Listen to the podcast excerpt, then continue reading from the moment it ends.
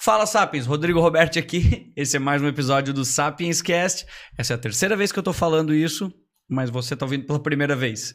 É, Daniel tá aqui operando hoje. Tivemos upgrades de, de peças, então tivemos algumas complicações, mas conseguimos dar um jeito. E aí, Daniel, tudo certo? Agora sim, 100%. Maravilha. Seguinte, para quem estiver nos acompanhando, a gente sempre coloca esse recado que se vocês gostarem do conteúdo que está aqui, por favor, curtam, comentem, compartilhem, se inscrevam no canal, que isso faz com que a gente consiga fazer com que esse conteúdo chegue a muito mais pessoas. Temos também o nosso canal de cortes com pequenos trechos dos episódios sobre assuntos específicos. Instagram também e no Spotify a gente está lá, Sapiens Cast, é só nos seguir lá. Seguinte também, temos os nossos patrocinadores, que é a InvestWeb, que é uma plataforma de crowdfunding que possibilita aí juntar várias pessoas para fazer investimentos dos quais individualmente não seriam possíveis em diversos tipos de negócios. E também a Lari Lazer, que é um dos maiores e-commerce de cama, mesa e banho do país. É isso, muito obrigado aos nossos patrocinadores. E agora eu estou empolgado para realmente estar apresentando o convidado, estou feliz pra caramba de estar aqui. Peço desculpas pelos problemas técnicos que tivemos, uhum. mas essa é a beleza que a gente vive aqui. Eu acho que muito a gente vai descobrir conforme a gente vai conversando. Eu, eu tive que te impedir de falar algumas vezes, uhum. porque tu tem muita, muito conteúdo legal e rico que eu acho que vai ser muito valioso e eu queria poder reagir com isso de uma forma natural. Então, para quem não sabe, eu tô aqui com. Posso falar doutor Flávio? É, Duarte. Chame da melhor forma que quiser, eu não me importo muito com isso. Maravilha, não. Gosto disso e eu acho que essa é uma coisa que a gente pode conversar uhum. também, mas então eu tô aqui com o Flávio Duarte de Souza que é promotor de justiça. Sim. Pela. Como, acho que promotor de justiça, porque na verdade eu acho que pela tua história teve várias regiões ou eu uso uma nomenclatura específica? Não, eu sou promotor de justiça ah, desde 1992 e sou titular em, em Blumenau desde 2000. Desde 2000? É, é, já andei em algumas partes do estado, mas basicamente a, a minha atuação foi aqui próximo. Aqui na região. De Blumenau, já que eu sou natural de Brusque, enfim. Então, e o Ministério Público de Santa Catarina uh, atua nas 111 comarcas, né? Entendi. Tá, mas essa é uma informação que eu já não sabia. Você é natural de Brusque? Sim, sim. Eu nasci lá em 1966. A minha mãe era funcionária pública do posto de saúde e meu pai era um garçom. É, além disso, como a nossa família era muito assim numerosa, eu tenho dez irmãos. Dez? Nove mulheres e mais um homem. Uma, uma infelizmente já é falecida. A minha mãe complementava a, a, a renda, enfim, é, fazendo eventos. O que hoje seria um buffet, enfim, é, na minha época preparava-se casamentos, coisas desse tipo. E nos finais de semana a família toda se envolvia nisso para, enfim, conseguir a subsistência, né? Eu, tu é o mais novo? Eu sou mais... o décimo. É o décimo. É mais nova que eu, só uma irmã. Como é que era conviver com tanta mulher? Na verdade, Rodrigo, é, a minha irmã mais velha tem 20 anos a mais do que eu. Ah. Então, quer dizer, é, quando ah, ah, eu comecei a de fato virar gente, algumas irmãs já nem moravam mais em Brusque. Ah, entendi. Então, quer dizer, ah, eu de fato, de fato, convivi com o meu irmão, que é um ano mais velho que eu, uhum. a minha irmã mais nova e, sei lá, duas, três para frente. As mais velhas, é, o contato foi muito pouco. Ah, entendi. Mas sim. mesmo assim, já eram bastante três, quatro irmãs e tu e o teu sim, irmão. Sim, sim. Além de tudo isso, a minha mãe era, eh, era um ser humano fantástico. E, enfim, como ela trabalhava com saúde, uh, os parentes a procuravam em, em, em, busca de assistência, né? Uhum. Então sempre tinha alguém gente lá em casa. E meu avô e minha avó também moravam com a gente. O meu avô é, é, nasceu no século XIX. É, Ele morreu, nós já morávamos em Florianópolis, com 96 anos. 96? Sim. Ele nasceu, como eu falei, no finalzinho do século XIX, lá 1890 e pouco. Quer dizer, então, ah, essa convivência sempre foi com muitas pessoas e, e de variadas idades, e, enfim, mas era algo que, que me produziu de repente um ser humano mais aberto para as coisas. Então, né? quantas pessoas vivem? tu- Qual que é a tua lembrança? Assim, se tu puder compartilhar uma lembrança da tua infância em que represente toda essa galera, tipo, teus avós, Aí no teus pais, teus irmãos. comprar pão. 40 pães. Imagina a dispensa de cada como. Sim, sim. Porque é fundamentalmente pobre, e isso não é pejorativo, porque Sim, eu, sim. eu me incluo nisso, ah, janta pão. Quando a minha mãe não fazia pão em casa, ia no supermercado. E aí era, imagina, 40 pães por noite. Caramba. Quer dizer, é, precisava sustentar todas aquelas bocas, né? E graças a Deus, a minha mãe, eu já falei, é a maior referência de pessoa que eu tenho na minha vida, porque ela deu conta disso tudo. Meu pai era garçom, mas era um pouco assim, bom vivant, ele não estava muito ligado nesse negócio. E a minha mãe que dava conta de criar os filhos e de sustentá-los. E de ser exemplo, acima de tudo. E isso fez o caldo que me, enfim, É, eu, eu tô, assim, eu, eu tô impressionado porque pensando na época já era difícil para, ou seja, a mulher assumir a, a Uhum. bronca e organizar tudo isso, fora a quantidade de pessoas. Tá falando assim, a quantidade de filhos, teus avós, a casa inteira, assim, imagina como é que era a dinâmica da casa durante o dia. O pau comia, na verdade, né? Então, Porque, por exemplo, eu sempre fui um cara muito ativo, né?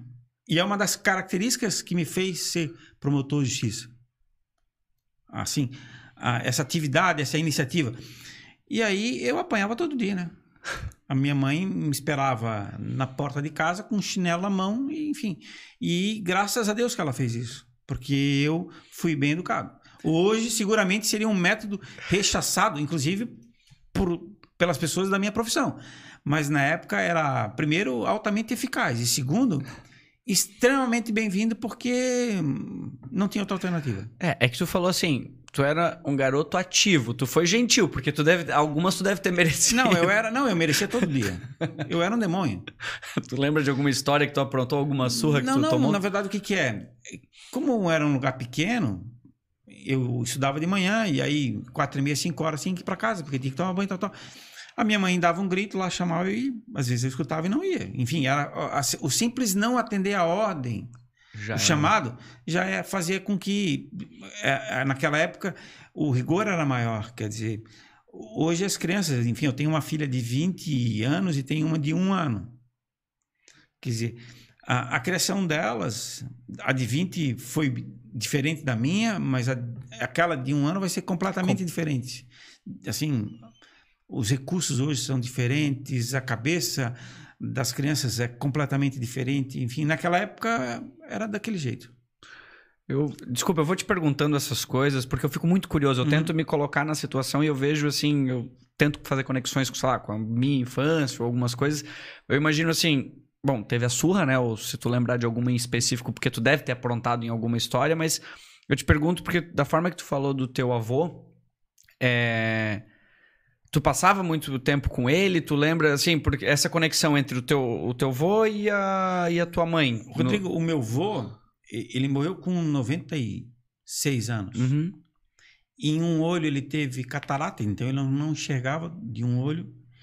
E do outro olho ele enxergava bem que lia. Ele lia. E aí eh, era um sujeito, quando novo, ele morou na Canelinha e tal. Ele era um cara, assim, comerciante. um- E ele era um sujeito, assim, espetacular. E, e, as- quando eu falo da minha mãe, eu, a- a- o amor que ela tinha pelos pais é algo que eu até hoje não vi ninguém ter. Porque o, meu avô, nessa idade, ele já tinha um pouco de deficiência, ele mal caminhava. E às vezes ele eh, fazia cocô Sim. Na cama. E a minha mãe ia lá pacientemente, dava banho no meu avô. Nunca questionava. Rodrigo, nunca fez, nunca ouvi a minha mãe dizer um lamento por conta dessa situação. E aí então tu vê que, porra, é, é, essas coisas tu carrega para sempre, né? Aham. Quer dizer, e, e aí então, além disso tudo, quer dizer, ela cuidava da gente, ela, a, a minha mãe morreu lendo também. Dizer, ela sempre foi um- uma mulher que, embora não tivesse muita instrução formal, mas ela era uma mulher muito antenada com as coisas. Quer dizer, e aí e sempre fez com que os filhos estudassem. Ela de antemão sabia que não podia dar posses, mas ela tinha que dar formação. E aí então, ah, eu estudava em colégio particular. E algumas vezes eu escutei pessoas dizendo para minha mãe, ó, é, comadre Célia, filha de pobre não, não pode estudar em colégio de rico. Mas a minha mãe, enfim, é, isso. Quando eu entrei na faculdade, eu não tinha dinheiro para pagar a faculdade. A minha mãe trocava cheque com a Jota para eu f- fazer a faculdade. Eu fui o primeiro filho dela a entrar na faculdade. Quer dizer, os outros nove que me antecederam nunca tinham entrado numa faculdade. Eu fui o primeiro. Então, quer dizer, e ela meio que assim, ah, eu não tinha, eu não tinha dinheiro para pagar a inscrição do vestibular. Na federal era mais barato, tal. Eu morava nessa época em Florianópolis. E aí eu liguei para o meu cunhado, que era funcionário da Caixa, e na época assim, ah, eu vou, faz um passe para mim, tu me ele me mandou um dinheiro, eu fui lá na Caixa Econômica, peguei, fiz a inscrição no vestibular. Até hoje eu me lembro. Um, na, lá em Florianópolis tem o prédio da Telesque, isso é na Praça Pereira Oliveira, onde fica o, o Teatro Álvaro de Carvalho, um orelhão dali. Fiz a inscrição, passei no vestibular para Direito, na Univale, e aí, porra, vou lá ver como é que é, né? Cheguei em Itajaí, a matrícula era uma mensalidade mais uma correspondente à matrícula. Fui para casa, a mãe disse: não tem mulher, mas nós vamos dar jeito. E ela deu. Então, quer dizer, isso tudo, porra, tu olha para trás e tu diz assim, cara, eu não posso, eu posso ser um, me perdoe, um filho da puta, mas eu não vou trair a minha mãe. Uhum. Quer dizer, eu não vou fazer com que ela, eh, de alguma forma, se arrependa de todo aquele sacrifício. E isso foi a minha vida inteira. Quer dizer, eh, eu nunca tive a- esse compromisso com ela, ela nunca exigiu isso. Mas é um compromisso moral, né? Quer dizer, tu como filho, eh, tu vendo teu pai, tua mãe, eh, se esforçarem tanto para que tu consiga alguma coisa, cara, tu não pode ser um vagabundo sem vergonha, atrair essa confiança, né? Quer dizer, justamente daquelas pessoas que mais estão acreditando em ti. Então, isso Não, e ela tinha tudo pra poder arrumar uma desculpa, digamos, é isso, entendendo esse Sim, contexto que tu tá sim. me falando, com várias situações que ela tinha que lidar, não tendo condições, digamos, poderia, ah, infelizmente não dá, não tem o que fazer. E tu entenderia? eh, seguramente, seguramente. Mas, enfim, e ela então viu um, um potencial em mim que eu não tinha, de, de ser um, um bom ser humano. Isso o cara tá em busca ainda, né? Mas é, quando ela morreu, Rodrigo, é, baixamos o caixão e tal, e aí eu me perguntei assim, o que que tu me desse? Qual foi o maior legado que tu me desse? Foi ser verdadeiro, transparente. E isso é, é ruim porque as pessoas, de modo geral, não gostam de um cara que fala a verdade, de um cara que diz na lata o que pensa, enfim, isso a- a- ao longo do tempo me fez muito mais mal do que bem. Mas me deixou em paz, porque o meu problema é com a minha consciência, não com a consciência dos outros. Dos outros.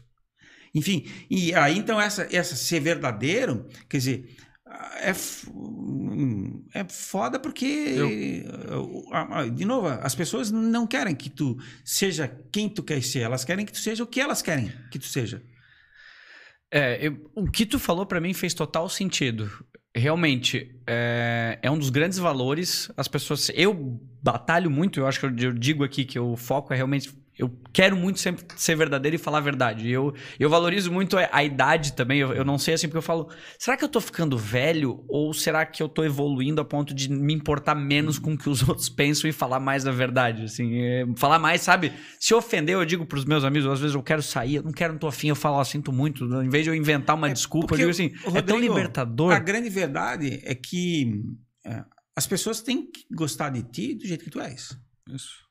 Quer dizer, se elas querem que tu se transforme eh, em alguém para elas poderem ter amizade contigo, te amarem, e- cara, isso é- já é um começo errado, porque, tipo assim, tu não vai ser um autêntico, tu não vai ser original, tu não vai ser o quem tu, tu quer ser, é Uhum. foda.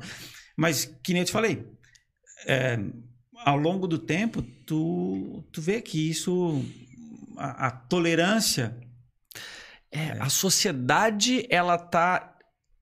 Ela tá indo contra essa, essa, essa, essa verdade, esses valores. É como eu vejo. A minha Ah. opinião é: eles estão assim, quanto mais verdadeiro tu é, mais a sociedade vai te recriminar por isso. Mas o que tu falou que é o que mais bate. No fim, a tua qualidade tá enquanto tu deita e dorme. hum, exatamente. Então, entre, entre tomar essa decisão, Ah. o ideal, eu imagino que seria quanto mais verdadeiro a sociedade te valorizasse. Porque, Ah. infelizmente, tu vai machucar as pessoas pelo fato de tu expor a tua opinião. É normal. Eu acho que, em, em, em prol da gente ter uma sociedade melhor, eu tenho que arriscar expor a minha opinião. Talvez alguém vá se ofender e a gente vai evoluindo. Agora, eu deixar de expor ou deixar de ser quem eu sou é pior É, pra é, todos, né? A grande verdade é que, um- que com o tempo tu acaba é, descobrindo as melhores formas de dizer determinadas coisas. Pode ser.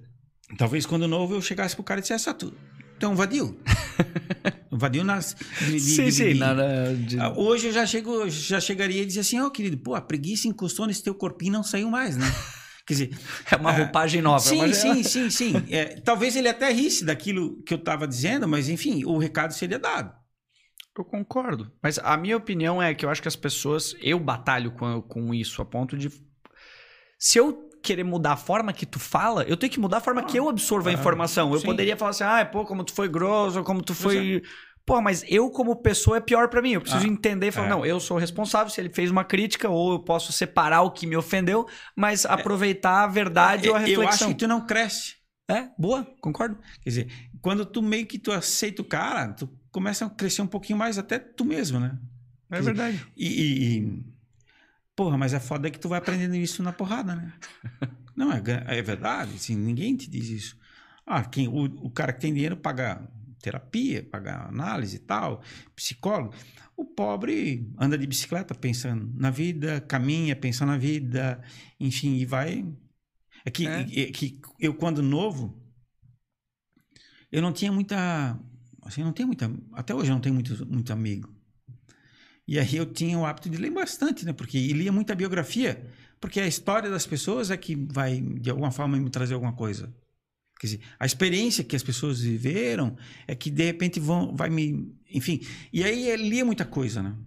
Aí as pessoas... Eu, eu lembro sempre de uma entrevista do Arnaldo Jabor, que aí os caras perguntaram para ele assim, mas Jabor, nessa época tu comia muita gente? Ele assim, não, graças a Deus eu li bons livros. E eu digo a mesma coisa, quer dizer, enfim, a- hum, talvez se eu tivesse feito as outras coisas, eu não teria a cabeça que eu tenho hoje. Graças a Deus eu fiz aquelas coisas, enfim, e muita responsabilidade, porque com 13 anos, naquelas festas que a minha mãe fazia, né, para os outros, obviamente, quem com 13 anos, com 12 anos, ia fazer as compras, era eu.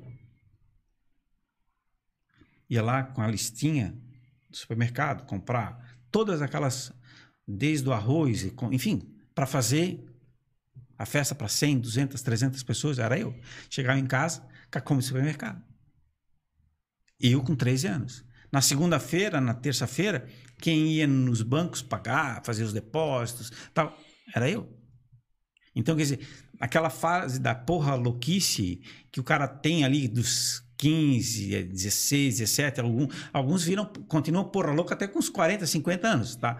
Mas, enfim, eu não tive isso porque eu, um- um- muito cedo assim, eu já comecei a ter um- uma certa responsabilidade. Tu lembra de ter, de- disso, desses exemplos que tu deu, de tu ter feito alguma cagada, de ter errado alguma coisa nas compras ou. Por que, que eu te pergunto isso? Talvez tu não lembre, mas acredito que em lembro. algum momento tu deve ter errado.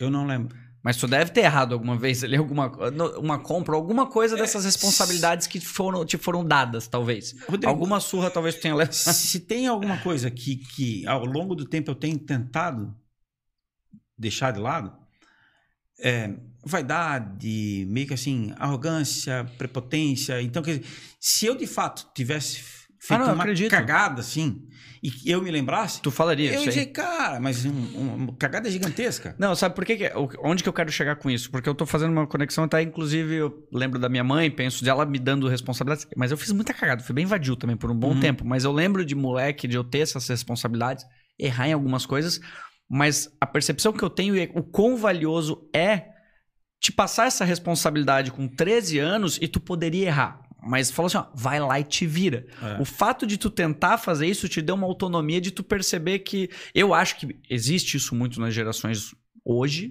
Tipo, Hum. Não, não, não precisa fazer, deixa que eu faço. Uhum. Então, assim, tu tá fazendo com que ele. Tipo, valoriza o erro. Deixa errar. Deixa, Sim. vai, deixa fazer as É- cagadas, é que entende? o erro eu via no meu pai, né?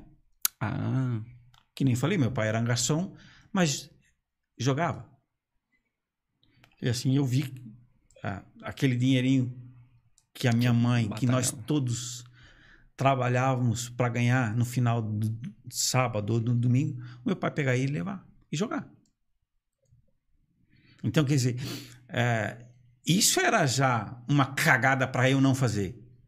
E, e, é, quando algumas vezes eu substituí, eu nunca fui promotor titular na infância e juventude, mas algumas vezes eu substituí. E por vezes ah, o, o adolescente infrator é levado à presença do promotor com o seu responsável. E aí conversava com a mãe e tal, ah, mas o pai dele onde é que tá? Ah, o pai abandonou, o pai não sei o quê. E aí entrava o guri e eu dizia, ah, tá bom. E o teu pai? Ah, não sei o quê. Pois bem, o que teu pai fez para tua mãe tá fazendo a mesma coisa. Quer dizer, em vez de tu ajudá-la, em vez de tu fazer com que ela tenha uma outra vida, enfim, meio que dá uma mexida com o cara, né? Quer dizer, e aí os caras saem de lá, assim, às vezes choram na minha frente, Uhum. tal, tal, porque no fundo, quer dizer, eles estão reproduzindo aquilo que o pai, quer dizer, alguém Aham. tinha que dizer isso para eles.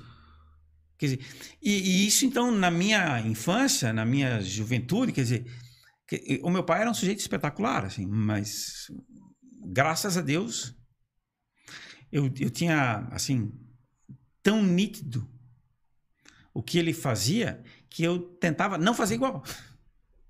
E para ele, é, no final da vida, ele tinha uma certa frustração porque os dois filhos, tudo que ele fez, os filhos não fizeram. É, eu, eu, eu tenho, assim, eu tenho uma relação muito parecida em relação ao meu pai, algumas coisas assim também, de Uhum.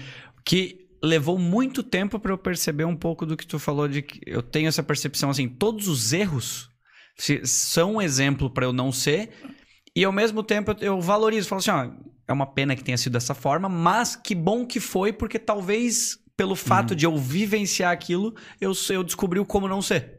Então, ao É. mesmo tempo, eu, eu aprendi a agradecer pela. E, pela- e assim, ó, é, é, o meu pai morreu em 94, né? Eu já era promotor de justiça aqui, em, morava aqui em Blumenau.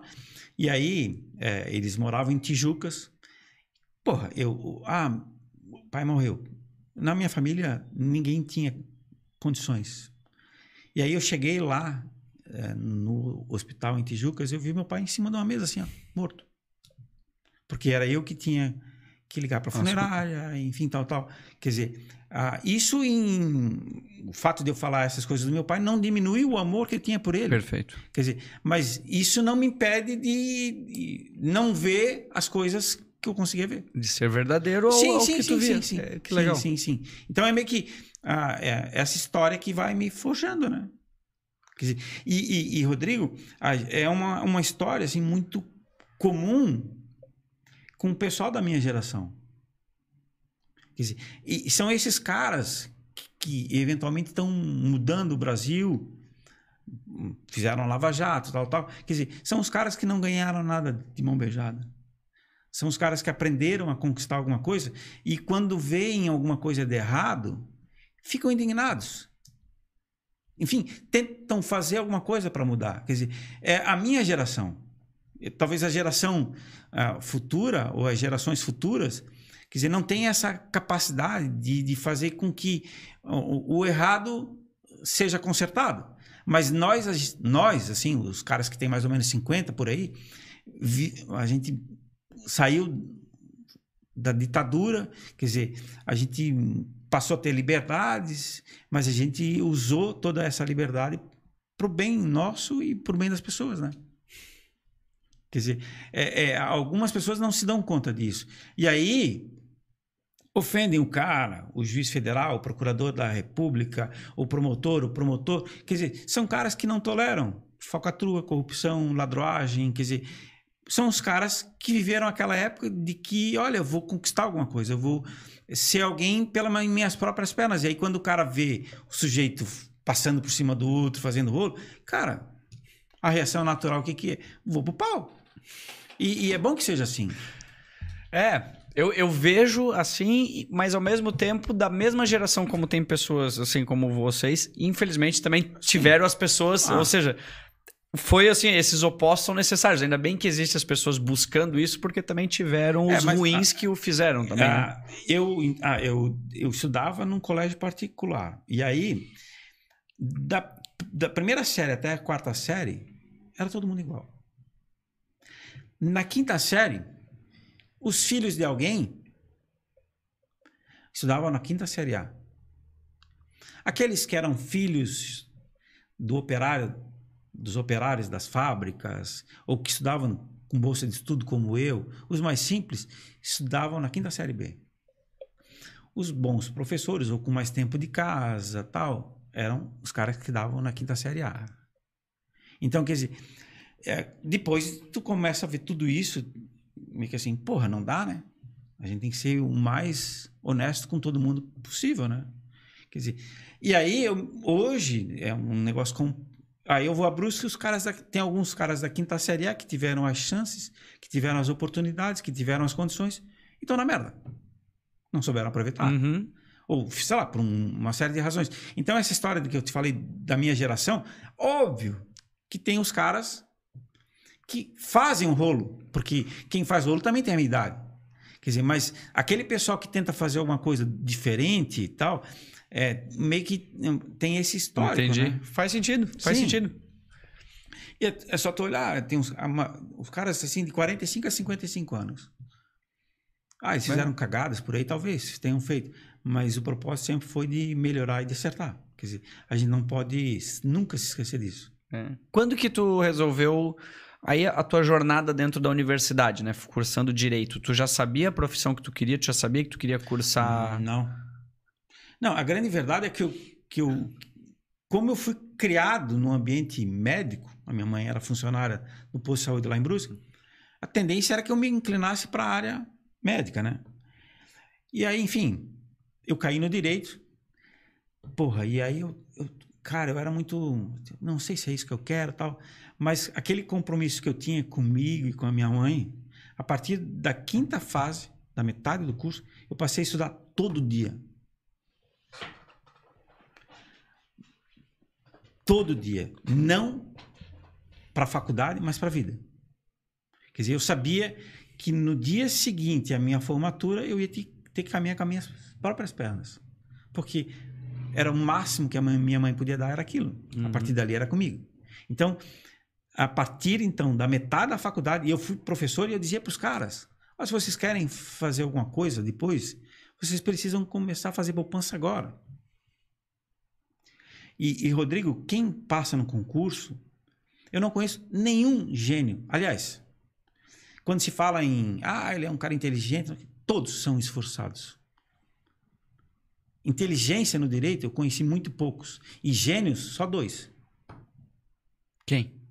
O Torinho Filho, que, que era um cara que escrevia de processo penal, e o Vídeo Batista, que fazia processo cautelar. O resto, e são. Eu me formei em 1989, então tenho, tenho uma, um bom. Assim, uma boa jornada, um bom tempo nesse negócio. Não existe. Não existe. E qualquer um, mas qualquer um que tenha feito faculdade de direito de uma maneira razoável, desde que se dedique, tenha boa vontade, método, ele consegue o que ele quiser. Porque o cara precisa se despertar para isso. Mas, e, e- e é engraçado, né? Alguns passam. Porra, e, e já se acham, né? Quer dizer, porra, seja humilde, querido. Conseguisse a coisa agora, entrasse agora. E aí, ah, eu, eu- hum, expressão meio chula tal, mas eu costumo dizer que os caras passam no concurso, ficam com três cocos e as mulheres viram japonesa. Quer dizer, se achando diferentes. Cara, eles não são diferentes de ninguém. Que é, ao contrário, eles deveriam ser mais humildes ainda, porque eles vão se tornar servidor público. Existe um ego no meio também, né? Esse meio, ele estimula Ah, isso, né? A vaidade é um negócio impressionante. Impressionante. Eu fiz mestrado, a vaidade no meio acadêmico é outra coisa assim também absurda. E no mundo jurídico, é um, um- um- ainda que tenha muito conservadorismo tal e tem mas é, eu acho que, que a principal característica Pode falar, desculpa. essa coisa da vaidade quer dizer e a, e a vaidade cega o cara né a vaidade faz Muito. com que o suje- a f- enfim que ele faça essas coisas porque ele quer aparecer porque as pessoas vão dar importância para aquilo cara e o sujeito que opta por carreiras jurídicas ah, ele é um servidor do povo, quer dizer, quem paga é o Estado. Ele tem que prestar um serviço com qualidade para as pessoas, não para ele. Dizer, e a maioria dos caras não tem essa compreensão, porque eles querem. Aí eles atendem as pessoas mal, aí o promotor passa no concurso, aí já bota uma portaria na, na porta lá dizendo que vai atender em tal horário, tal horário. Quer dizer. Cara, Aquilo. É. Mas isso eu acho que é. Tô supondo, né? Que por esse meio, o meio judiciário, o meio legal, assim como o meio da própria medicina em si, o passado ergueu-se muito, porque na época, claro, tu talvez Uhum. ter um cargo desse, ou tu ser um médico, era algo que realmente. Então, a própria sociedade botou esse ego nesse ambiente e hoje a gente evoluiu num ponto que, Ah. assim, cara, hoje tu não tem. Isso não muda nada o que tu é, ou o cargo que tu tem Não, pelo Mas que é tu a detém. sociedade ocidental que é muito disso, não tem? De valorizar o que o cara. É, não que ele. É, é enfim, verdade. essa coisa do que ele exerce e tal. E, e, e aí, então, a, porra, eu, seguramente. é, três dias, os três dias mais felizes da minha vida, quando eu passei no concurso e quando nasceu as minhas duas filhas. Cara, sai um peso das tuas costas, assim, gigantesco. Imagina um filho de pobre, a partir dali ele começa a andar com as suas próprias pernas, começa a ser quem ele quis ser.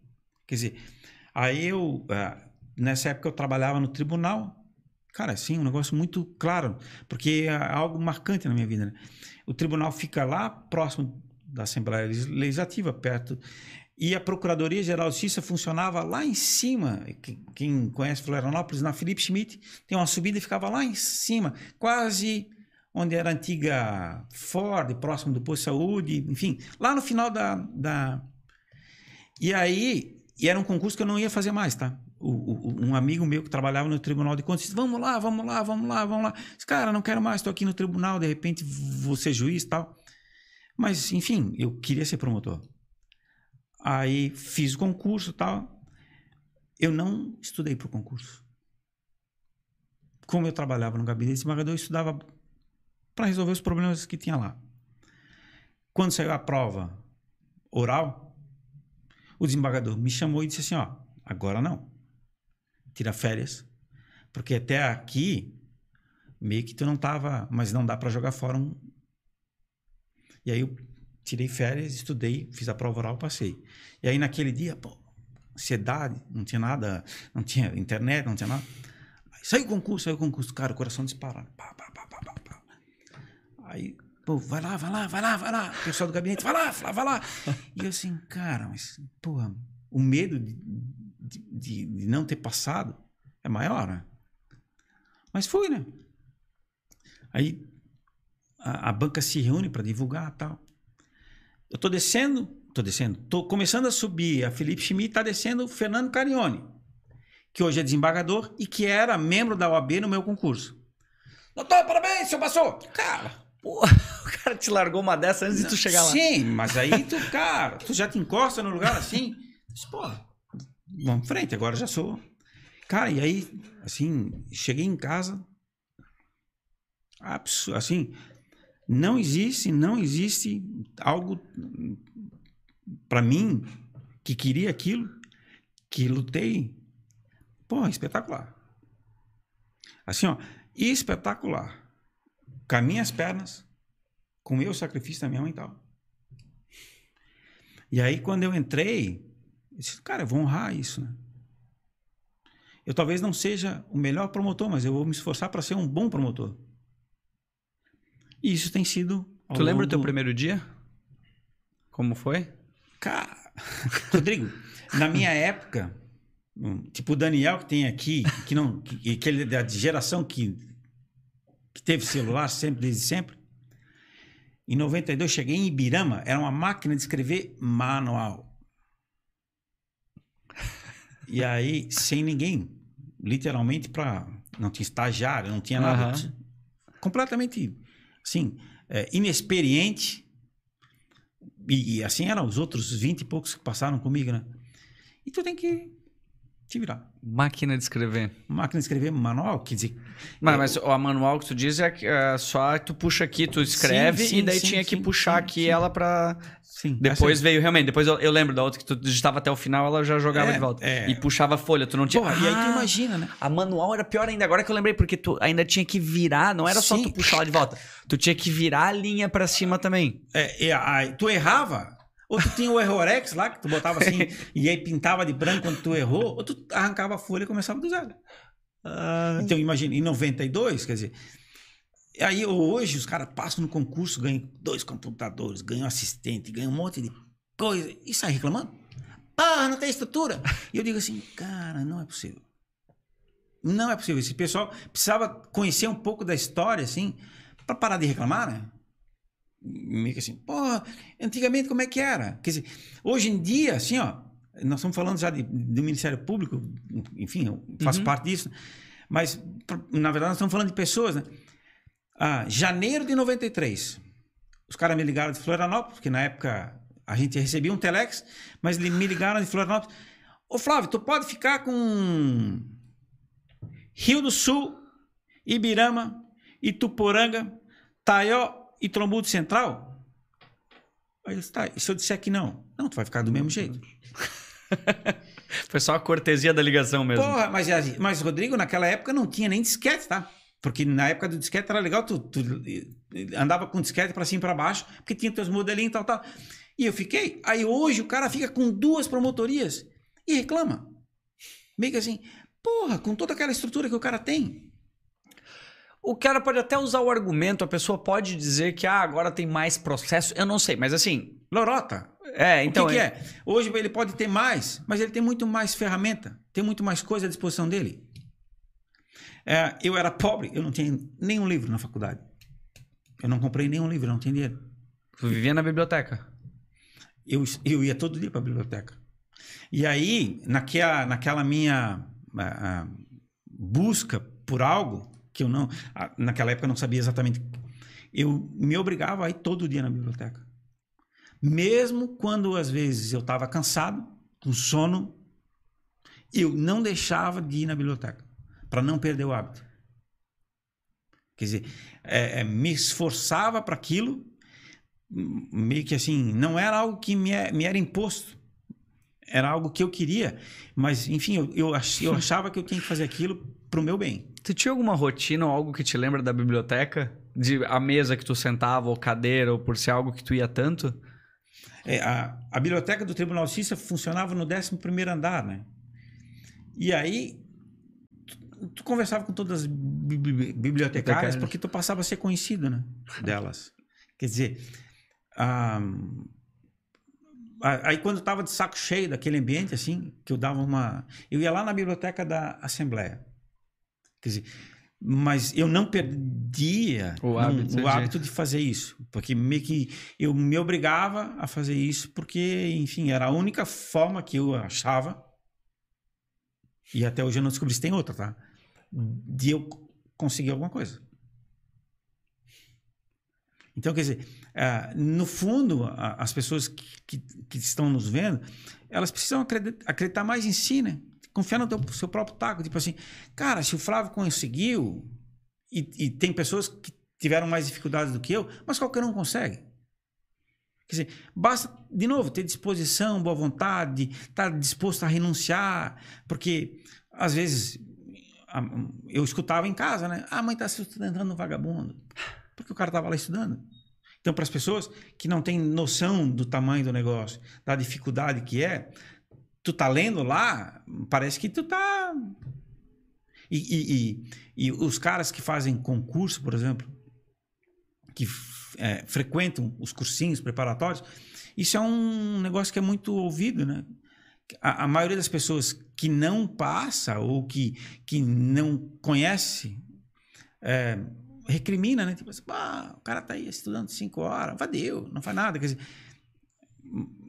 mas, Rodrigo, ainda que tenha dificuldades e não é um concurso fácil, ou não são concursos fáceis, porque quando eu trabalhava no tribunal eu acompanhava o da magistratura, o fato é que qualquer um, qualquer pessoa consegue. Quer dizer, e o fato de eu ser alguma coisa, alguns ah, sobem um pedestal, tipo, não. É, cara, eu desmistifico, qualquer um consegue. Eu já fui, por exemplo, algumas vezes no Atacama, né? Antigamente talvez fosse uma aventura, uma expedição. Hoje em dia, qualquer um vai. Qualquer carro vai. Certa vez eu estava cruzando lá embaixo, perto de Torres de Alpine, a fronteira do Peru, do Peru, do Chile com a Argentina. Eu encontrei duas mulheres lá com carro mil de São Paulo e estava a 6 mil quilômetros. Elas foram. Então, quer dizer, é, é muito daquilo que tu está disposto a fazer. Se tu não tem recursos, e aí eles falam, ah, mas na tua época era mais difícil. Mais difícil? Não, era, era, era mais fácil. Hoje tem muita gente. Cara, os concursos continuam sobrando vagas. E hoje, o cara consegue passar em qualquer coisa em qualquer lugar do Brasil.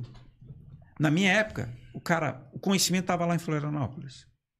O cara queria ser promotor, tinha que ir para lá porque a procuradoria, ser conhecido lá, no tribunal a mesma coisa. Hoje, um sujeito em Blumenau com, com disposição, ele se prepara tão bem ou até melhor do que um cara que está lá.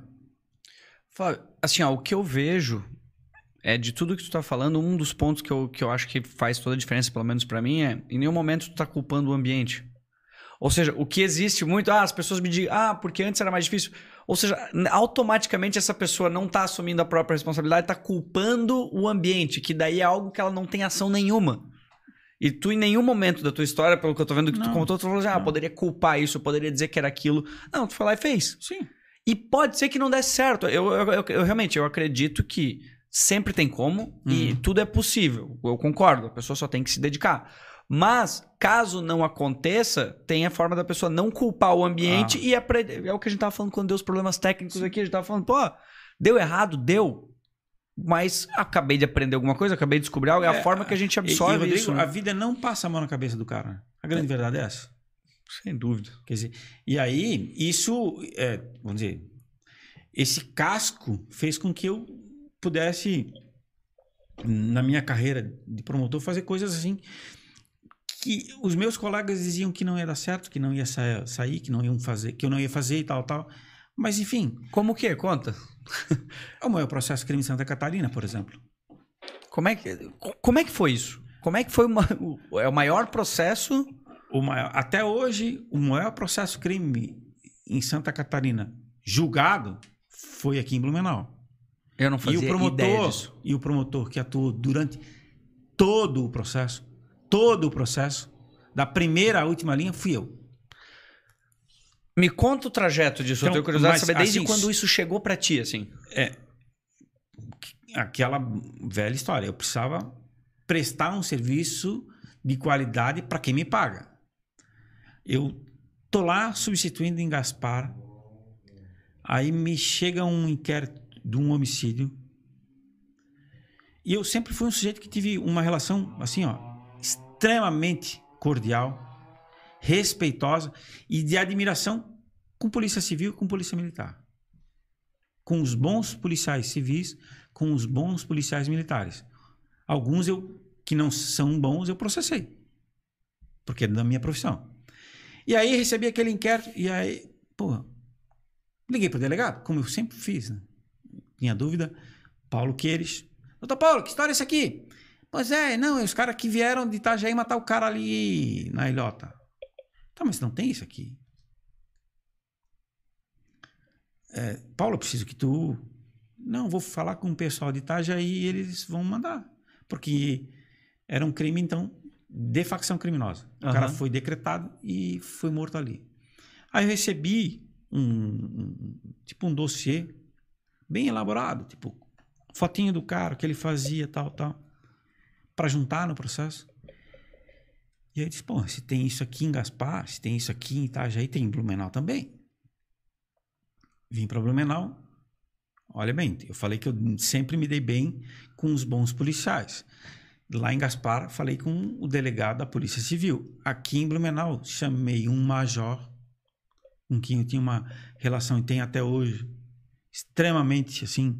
Ele é um dos caras que mais conhece inteligência no Brasil. Mas um cara extremamente preparado, com, as- com discernimento, com, enfim, um policial espetacular. Tem alguma coisa aqui? Ô, doutor, tem um monte de coisa aqui. Mas um monte, o que que. Só pra eu entender. É, Porque do dossiê, o que que te gerou a dúvida do dossiê pra tu vir pra Blumenau? não, aí tá. Se tem crime organizado atuando Ah, em. Ilhota, em Itajaí, tem em Blumenau também. Ah, entendi. Era então o, fo- o que te despertou foi o crime organizado em cima desse Sim, dossiê, entendi. sim. E aí, isso era outubro de 2012. Começamos a olhar. Tal. Em novembro de 2013,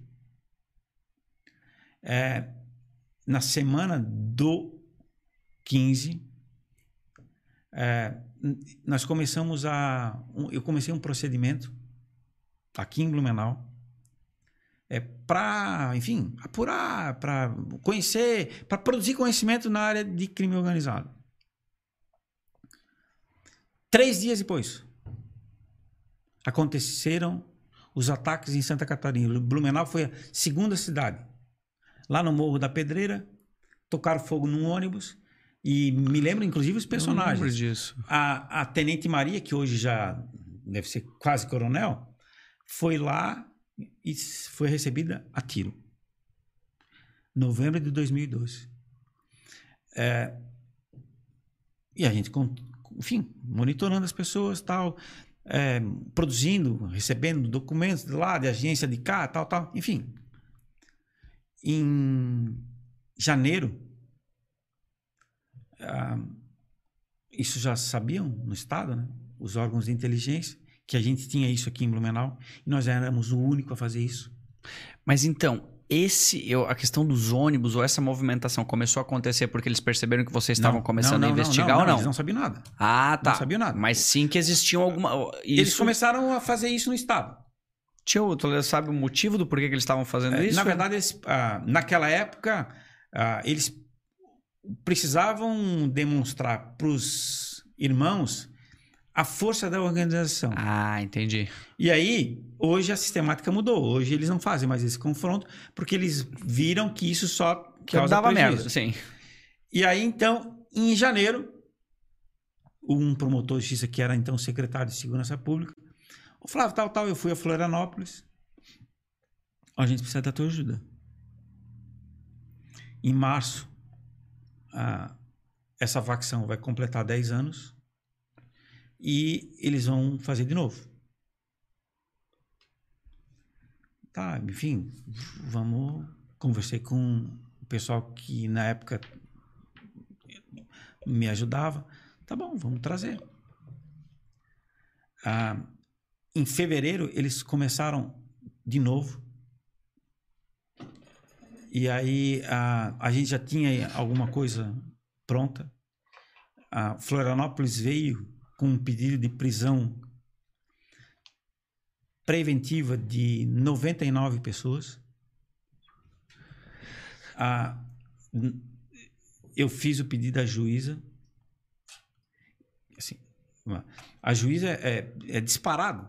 Eu já trabalhei com muitos magistrados bons, mas muitos mesmo. A maioria, sim, mas eu, eu não sei se. Acho que eu não trabalhei com nenhum ruim. Mas a melhor de todas era essa juíza, aqui de Blumenau. Se tu olha para ela, tu diz assim: não é possível. É uma mulher pequenininha e tal, mas desconheço alguém com tanta coragem quanto ela. Mas desconheço alguém que tenha tanta vontade de fazer as coisas do jeito certo quanto ela. E ela decretou prisão. Tu, tu ficou com alguma dúvida? Achou que talvez ela não, fez, não, Não, fosse não, decretar? não, ou tu já tinha certeza que ela. Não, não, não tinha certeza nenhuma, mas não tinha dúvida também. E daquele pessoal, 40 foram para Mossoró, no presídio federal. Eram os, os bandidos, vamos dizer assim, mais perigosos do estado. E eu tinha outros 50 presos no estado. Enfim, eu tinha 90 presos. Quando começou, só para eu entender na linha do tempo sobre. Bom, tu começou a perceber que isso existia em Blumenau, daí, pelo que eu entendi, começou uma movimentação das partes ligadas, que seja polícia ou Sim. polícia federal, não, não, não sei quais, Polícia, porque eu sou, eu sou um polícia, leigo sim. nisso. Mas que não tinha a abrangência Pô, suficiente. a gente caiu aqui. Tudo bem, a gente continua conversando. Só um segundinho, tá? É porque daí trava a internet pros outros, Uhum. mas. Segue. E aí, a, Rodrigo, eles tinham então uma demanda que não tinham como resolver. Quem podia resolver? Caramba! Blumenau. Porque aqui a gente tinha algo bom. Por isso é que eles nos chamaram lá. E como era uma organização que atuava no estado inteiro, e também em Blumenau, a gente podia fazer aqui. E aqui foi feito. Esse processo, lá no começo da nossa conversa, eu disse que, que e, de novo, eu não fiz isso porque eu sou um cara nada, eu sou, só fiz porque eu sou um cara esforçado. Não tem nada assim. Ah, mas de- tem os teus valores Sim, por sim, trás, sim. a tua Mas, dedicação enfim, por e trás aí, disso. os promotores, por exemplo, que estavam aqui em Blumenau, fizeram um documento dizendo que ninguém deles ia meter a mão naquele processo, porque aquele processo era meu. Fui eu que fiz, fui eu que criei, enfim. E eu, por isso é que eu disse, eu fiz da primeira à última linha. Por que eles, eles não quiseram. Eu não entendi. Por que, que eles fizeram esse Porque era documento? um negócio gigantesco. Ah, Mas não, não por receio de que eles, eles não queriam fazer parte disso, assim, porque eles queriam te dar o mérito Não. de. Não, eles não queriam fazer. Ah, eles não queriam botar o deles na Enfim, reta. quando eu digo assim, eles não Entendi. queriam fazer, eles tinham as razões deles. Sim, entendi. De- eles tinham as promotorias, tinham os processos, e isso era um negócio grande demais. Quer dizer, e eu não estou dizendo que deliberadamente eles que de alguma forma quiseram me prejudicar ou não que queriam trabalhar. Enfim, eles tinham as atribuições. Isso era algo que corria em paralelo, não tem? Tanto que eu não tinha atribuição no crime. Eu fazia isso sendo promotor de crimes contra a ordem tributária. Eu tinha um- uma portaria que me permitia fazer isso. Quer dizer, a procuradoria me chancelava isso. E isso a gente fez ao longo de 2013. Eu fiz a denúncia. Eles achavam que não ia, o inquérito não ia concluir. O inquérito foi concluído. Eles achavam que não ia ter denúncia. A denúncia teve. Que o- a instrução não ia poder acontecer. A, a instrução aconteceu. Sim. Enfim, o processo foi até o final. Caramba. Dizer, e aí só o- o- a audiência começou numa segunda-feira, foi até quinta-feira da semana seguinte. Foi feita no presídio da Canhanduba. E eu tinha Onde fisicamente fica o presídio da Canhanduba? ali em Itajaí. Ali em Itajaí. É. É, o que aconteceu? A, a, a juíza disse: Ó, Flávio, nós temos que marcar a audiência desse negócio aí. Eu disse: tá bom. Eu nessa, nessa época eu tinha um, um bom relacionamento. Le- Falei com o secretário de Segurança Pública: Ó, a gente tem que achar um lugar, porque a juíza vai marcar. Tá, eu vou ver, vou ver, vou ver, vou ver, vou ver. Uns 10 dias depois, ela me chamou e disse: Ó, tá aqui o despacho marcando audiência, aqui para Blumenau. Peguei o despacho, fui lá no comando do 10 BPM, na época era o Coronel Coglin, um sujeito espetacular. Blumenau teve aqueles ataques no começo, depois não teve mais porque ele botou todo mundo na rua. Quer dizer, Florianópolis, Rodrigo, parava às 5 horas da tarde. Os ônibus deixavam de circular Por medo? cin- Sim, eles tocavam fogo nos ônibus. Caraca. Enfim, Eu- eu as lembro escolas disso. de noite não funcionavam por um período lá porque não tinha ônibus circulando. Enfim, isso aconteceram no estado 150 ataques. Meu. Tá? E aí, então, o, o Coglin chegou com o Coglin, tá aqui esse despacho. Ele disse, pelo amor de Deus, não podemos fazer isso aqui, nós vamos parar a cidade. Como é que eu vou trazer 50 presos para cá? O fórum vou ter que isolar e não sei o que, vou ter que trazer batalhão, não sei o que, enfim. A gente não tinha estrutura. Eu disse, tá bom. Fala com o comando geral. Porque a gente, de antemão, pediu Meu. algum tipo de apoio. E aí, o que, que a gente fez?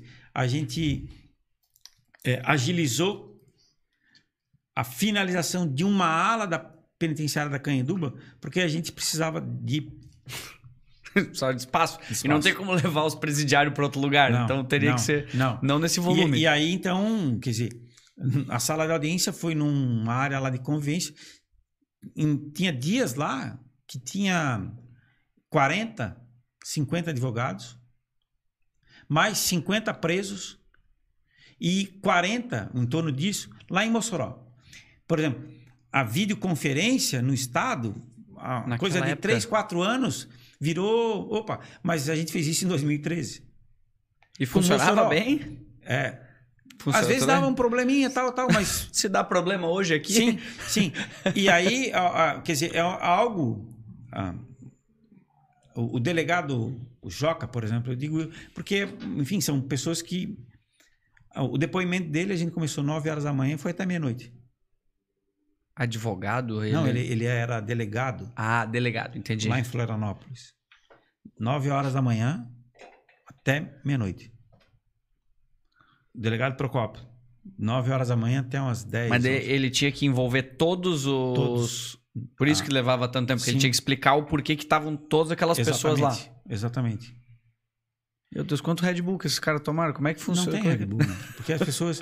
é, é, Rodrigo, quando tu tem consciência daquilo que tu está fazendo e tu gosta, tu, tu sente paixão, Vem uma energia. tu faz.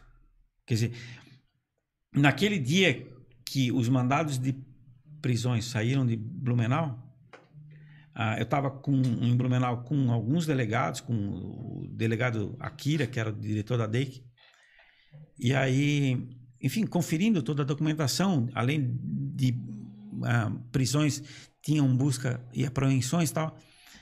Aí a gente recebeu uma informação de que um jornalista lá em Florianópolis tinha dado na coluninha dele lá de que alguma coisa grande ia acontecer porque eh, as pessoas eh, da DEIC foram para Blumenau. e aí a ideia nossa era fazer isso de domingo para segunda, porque a gente precisava montar isso, né? Prender todo esse pessoal não é fácil. Enfim, e em, assim, dezenas de lugares não é fácil. Pois bem, isso era sete horas da noite. O Akira disse assim, doutor, nós vamos fazer isso amanhã.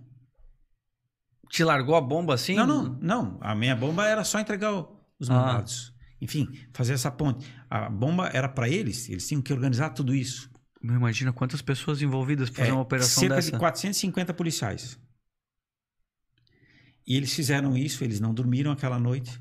Meu. E eu me lembro do pessoal. Enfim, tinha os policiais aí. é, quando eu andava com eles, eu ia, por exemplo, às vezes lá na Dona Hilda, eles ficavam- parava tudo assim, né? Porque os caras ah, com aqueles carros pintados, tal, enfim, armados. Aí, ah, doutor, nós podemos dar um tirinho? Porque eu já tinha uma boa relação, na verdade, e isso Aham. era muito mais brincadeira dos policiais. Sim, sem dúvida. E aí eu disse, olha, façam bem feito. Na segunda-feira, quando eles vieram em Blumenau trazer os mandados cumpridos, ele disse, ah, doutor, não demos um tirinho. Que, que- porque é, Tão organizado que pessoas foi. comprometidas e preparadas. E aí vem um componente que é fundamental nesse trabalho, confiança. Tu não faz nada disso sem conhecer as pessoas. Porque tu precisa ter confiança. E às vezes, assim, ah, Rodrigo, envolveu, que nem eu falei, um número assim, gigantesco de pessoas. Quer dizer, tu precisava compartilhar uma série de coisas, informações com essas pessoas e tu precisava ter, mas muita confiança, muita confiança, porque era um trabalho assim, de alguma forma muito delicado e mais é, inusitado até então nunca ninguém tinha feito. Quer dizer, e graças a Deus a coisa saiu de um jeito bom. Eu não sei se foi o melhor jeito, mas o fato é que a gente conseguiu chegar até o final. Quer dizer, ahm, é, eu estava andando de moto. Quando eu entrei no Brasil, eu estava, acho que lá em Rio Grande, jantando, ah, jantando, almoçando. ah, tocou meu telefone. Saiu, saiu, saiu, saiu, saiu, saiu. Calma, o que, que saiu, porra? Saiu a sentença. Então, Uh, quer dizer, ah, um ano e um mês, dois meses depois de tudo isso, ah, eu concluí a minha parte. Eu comecei em fevereiro e o último ato meu naquele processo foi em dezembro. Quer dizer, é, o promotor tem um tempo lá para fazer uma alegação final. A minha tem 500 folhas. É até hoje a maior alegação final que eu fiz na minha vida. 500, 500 folhas. Sim, normalmente tem 3, 4. Às vezes menos. A minha tinha 500.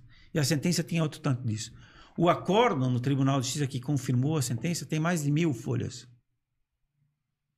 Uma decisão que tem mais de mil folhas. A, a sentença que, que foi dada para 80 pessoas passa de mil anos o número de. de, de- Somando de toda Somando. essa galera. É.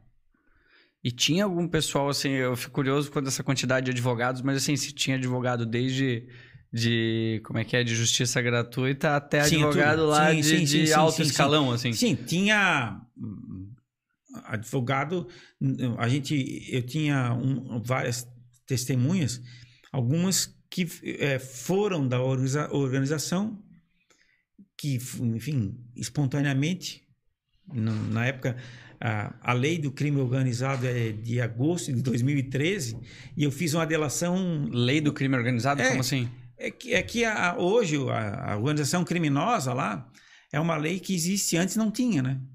Era só, só a partir de 2013. Agosto. A minha audiência foi em setembro. Eu fiz uma delação um mês depois.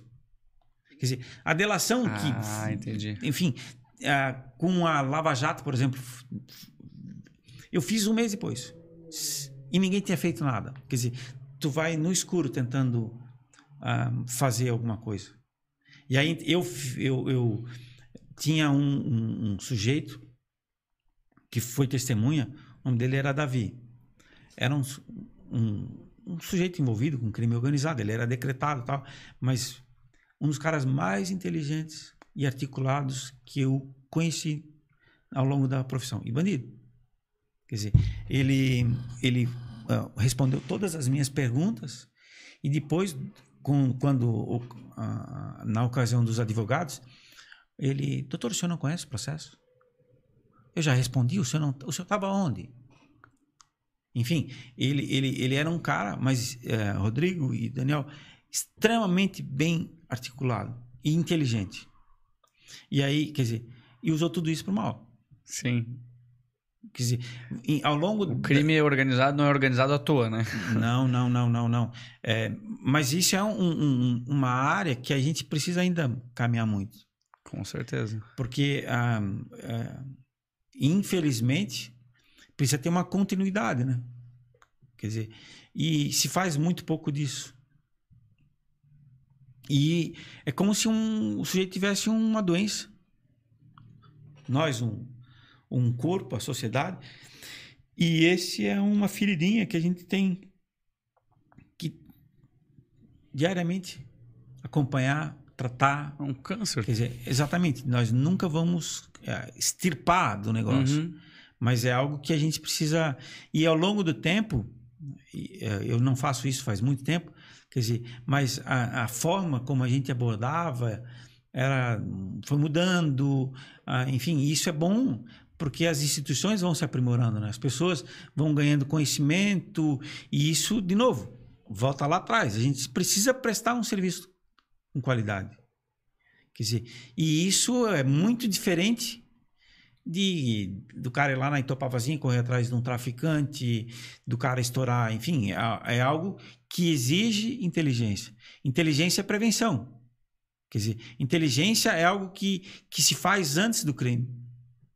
E que o Estado precisa investir. O Estado precisa hum, dotar de recursos técnicos as polícias, capacitar as pessoas, porque, enfim, ah, isso é muito dinâmico, né? Tu recebeu muito amea- muitas ameaças durante esse processo ou durante a tua profissão ou isso... Ah, eu, eu algumas vezes me questionaram sobre isso e, e- e graças a Deus eu as ameaças que eu recebi foram de pessoas que em tese deveriam estar do meu lado. Ah, entendi. Do Por pro- exemplo, ah, policiais já me ameaçaram. E- Caramba. mas e- daí e- o policial pro- provavelmente em caso de estar envolvido na É, operação, enfim, né? mas- Saber que. E, mas e ok. na- e aí, quer dizer, eu sempre tratei as pessoas com muito, muito, muito respeito e dentro da legalidade. Eu nunca fiz nada, nunca fiz nada que não fosse dentro da lei. Quer dizer, e aí, por vezes aconteceu de eu ter feito um júri, ter feito um atuado num processo e dali a três, quatro, cinco meses eu estou na execução penal, vou na penitenciária, vou no presídio e converso com o cara que eu e ele fala comigo. Ô, doutor, o senhor pegou pesado tal. Disse, Pô, mas, enfim. E, e- meio que assim, cara, não, não, não te fiz nada é, de mal. Sim, é o sistema simples. Ele... Porque o que de fato assim, causa muita revolta a essas pessoas é quando um determinado policial vai na casa do sujeito, leva alguma coisa dele, leva televisão, leva computador, leva o Sim, mas celular. daí o policial tá cometendo Sim, um crime sim, sim. igual tu- A- ameaça a família do cara, ameaça a mulher, o filho, tal, tal. Cara, isso é um comportamento. Isso sim causa uma certa revolta no bandido, naquela pessoa envolvida no crime, porque, tipo assim, cara, faz comigo. Uhum. Quer dizer, e ele fica louco. Enfim, isso isso é perigoso. E, e, Rodrigo, eu absolutamente tenho assim.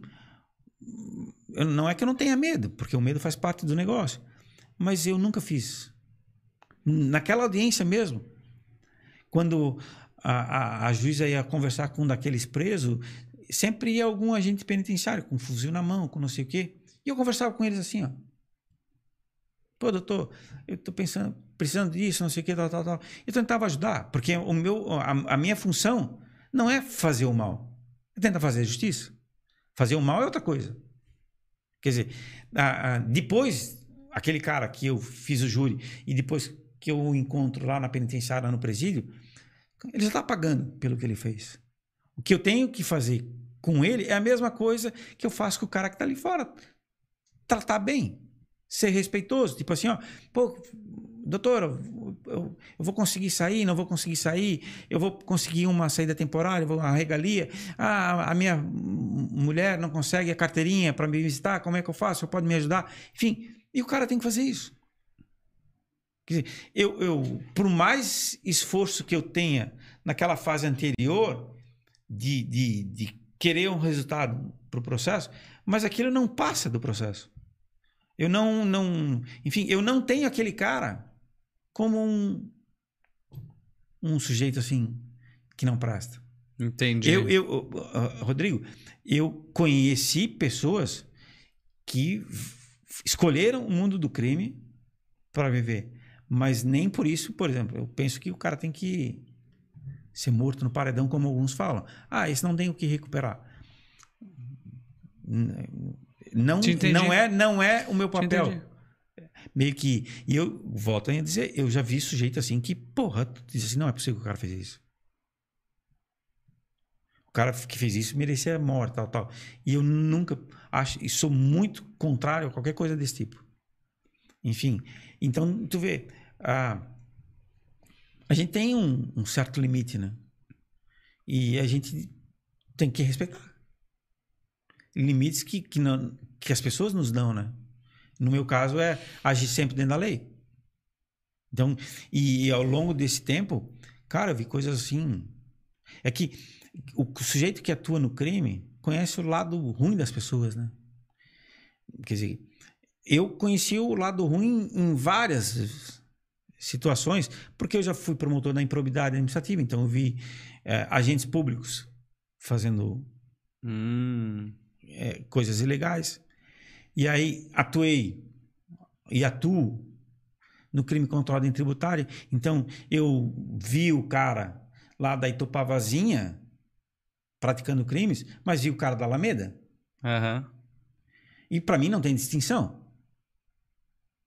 Quer dizer, e para a sociedade isso é muito complicado, porque a gente escuta na rádio de manhã o sujeito querer a polícia, querer o negócio lá na Coripós, lá na, no Bequararanguá, tal, tal. Mas ninguém vai lá dizer, ó, mas venham aqui no centro. No- na nata da No- assim. Então, e quando a gente começou a vir para o centro da cidade, para o miolo, cara, isso é a, a repercussão é muito maior. Quando eu digo repercussão, não é assim, a- Não da mídia em si, não. por fora, das Sim, movimentações. Exatamente, exatamente. Então, quer dizer, ah, e para mim não difere. O cara, eu- enfim, eu, eu tenho pessoas que sonegaram milhões.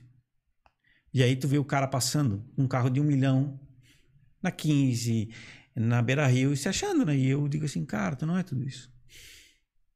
E algumas pessoas achando que ele é um, que ele é o máximo. Ou às vezes ele, ele se pagando se como apresenta bom, né? como dessa dizer, forma. E aí, então, é, infelizmente, eu, eu digo infelizmente, é, essa é uma parte chata da minha profissão que permite que eu veja coisas que a maioria não vê, né? Isso não te deixa, não te afeta um pouco psicologicamente de pensar assim, eu tô me colocando na situação, eu vou lidar com essa área, todas as esferas que tu convive no teu dia a dia, tu olha assim, é gente ruim pra todo lado. A sabe, grande- eu tô tentando é. assim, claro que existe o ponto bom, mas sabe quando tu começa a ver muita coisa ruim em todas as partes, tu fala assim, caramba, não É que eu não, não. Ainda que eu tenha isso como ruim, eu não vejo, né? Porque é minha profissão. Sim, não, eu te, É, eu te é mais ou menos assim. Cara, o sujeito trabalha num laboratório de análises clínicas. Cara, ele lida com merda, com Isso. xixi todo dia, com coisa ruim. Quer dizer, ele faz aquilo que ele tem que fazer do melhor jeito possível. É o que eu tento fazer também. Quer dizer, o que tem de ruim é ruim pro cara, não pra mim.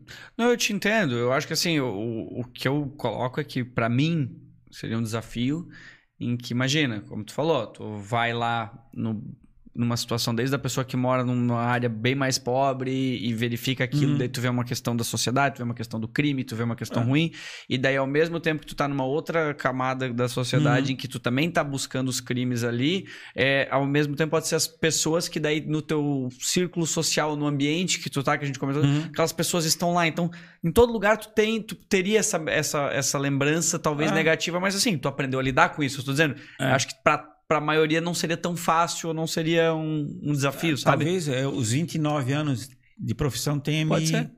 Mas, é, assim, ó. é, no começo, eu ficava um pouco mais indignado, né? Aliás, é, é, a- lá atrás, tu me perguntasse o que me fez, de repente, ser promotor de justiça, é que é, o promotor de justiça precisa, fundamentalmente, ter três características. Todas com a letra I. Indignação, iniciativa e inconformismo. Quer dizer, se o sujeito não tem essas três, fique certo que ele não vai ser um bom promotor de justiça. Tá? E aí, se ele tem essas três, ele é- depois, ao longo do tempo, ele acaba convivendo com mais uma, que é a frustração, porque a, ele nem sempre consegue alcançar resultado. O promotor de justiça é um cara, um, atleta extremamente preparado, bem preparado, um- uma cabeça espetacular, só que ele não tem as duas pernas e os dois braços. Ele sempre vai precisar de alguém. Na área do meio ambiente, na área do consumidor, no crime contra a ordem tributária, enfim, na área do crime, porque ele precisa de polícia civil, polícia militar, enfim, quer dizer, ele precisa aprender a conviver com essa deficiência que ele tem, porque isso às vezes eh, compromete o resultado Como pode remar a favor, pode remar contra. Sim, sim, sim. Eu, eu ah, durante um tempo, eu era exerci o controle externo da atividade policial aqui em Blumenau, Controle externo. da atividade policial. Quer dizer, eu eh, era o responsável no Ministério Público para atuação contra policiais. Meu, é isso que eu tô dizendo. Tu, tu atua em diversas áreas. Não, já atuei, é- graças a Deus. Sim, mas é porrada Então, pra dizer- todo lado. É caçar o ruim do que existe em todos os espectros da É, é uma sociedade. das coisas é que o cara acaba, ao longo do tempo, acaba, enfim, ele, é, ele tem um faro para coisa ruim. Não é que eu pense que ninguém presta, não é isso. Sim, não, te entendi. Porque tem gente que acha que ninguém presta. Não é isso. Eu, eu tenho boa vontade e acredito que todas as pessoas são boas. Mas é, eu sempre desconfiado Quem é o cara?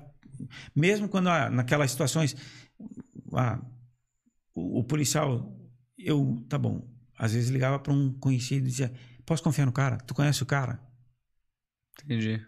Então, quer dizer, eu, assim, no, no crime contra policial, por exemplo, quer dizer, é um negócio que, que me causa revolta, porque quando, o crime que, que o policial é vítima. Porque, graças a Deus, mas graças a Deus, a grande maioria, a imensa maioria, são de pessoas extremamente comprometidas, enfim, hum, espetaculares, que, como eu falei para ti.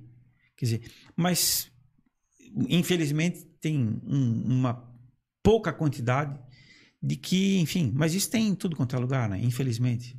Que bom se a gente tivesse um- um- um- uma forma de, de, de controlar isso, mas a gente não descobriu.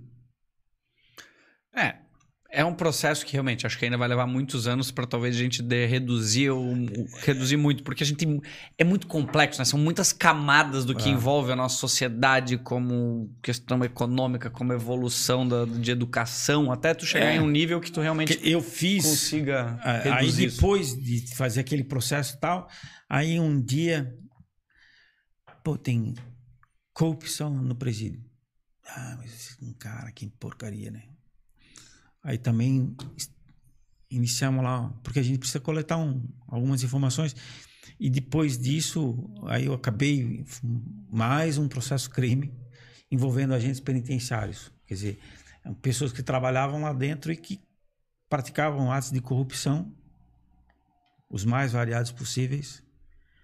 Quer dizer, ah, o que, que os infel- caras faziam, por exemplo? esse processo ainda não foi julgado. Ah, entendi, tá. tá? Mas ah, eu, eu não, não, eu não escondo porque é um processo público. Público. Corrupção. Ah, tu queres ir trabalhar na cozinha? Me paga tanto. E aí, de novo, alguém podia dizer assim, tá, mas dane-se o preso que tá lá, ele tá lá porque ele quis. Não, não é assim. Não. Não é nem esse o ponto, é o ponto do- da, da forma que é feito, É. dependendo da quantidade ou do valor do que está acontecendo, é uma pessoa que não deveria, que se ela faz isso naquela, naquele, naquele momento, naquele local, ela pode fazer em diversos Pô, outros. e, e, Rodrigo, tipo, o cara já tá numa pior, né? Já tomou lua invertida, tá preso, e aí o cara vai lá e se aproveita disso ainda.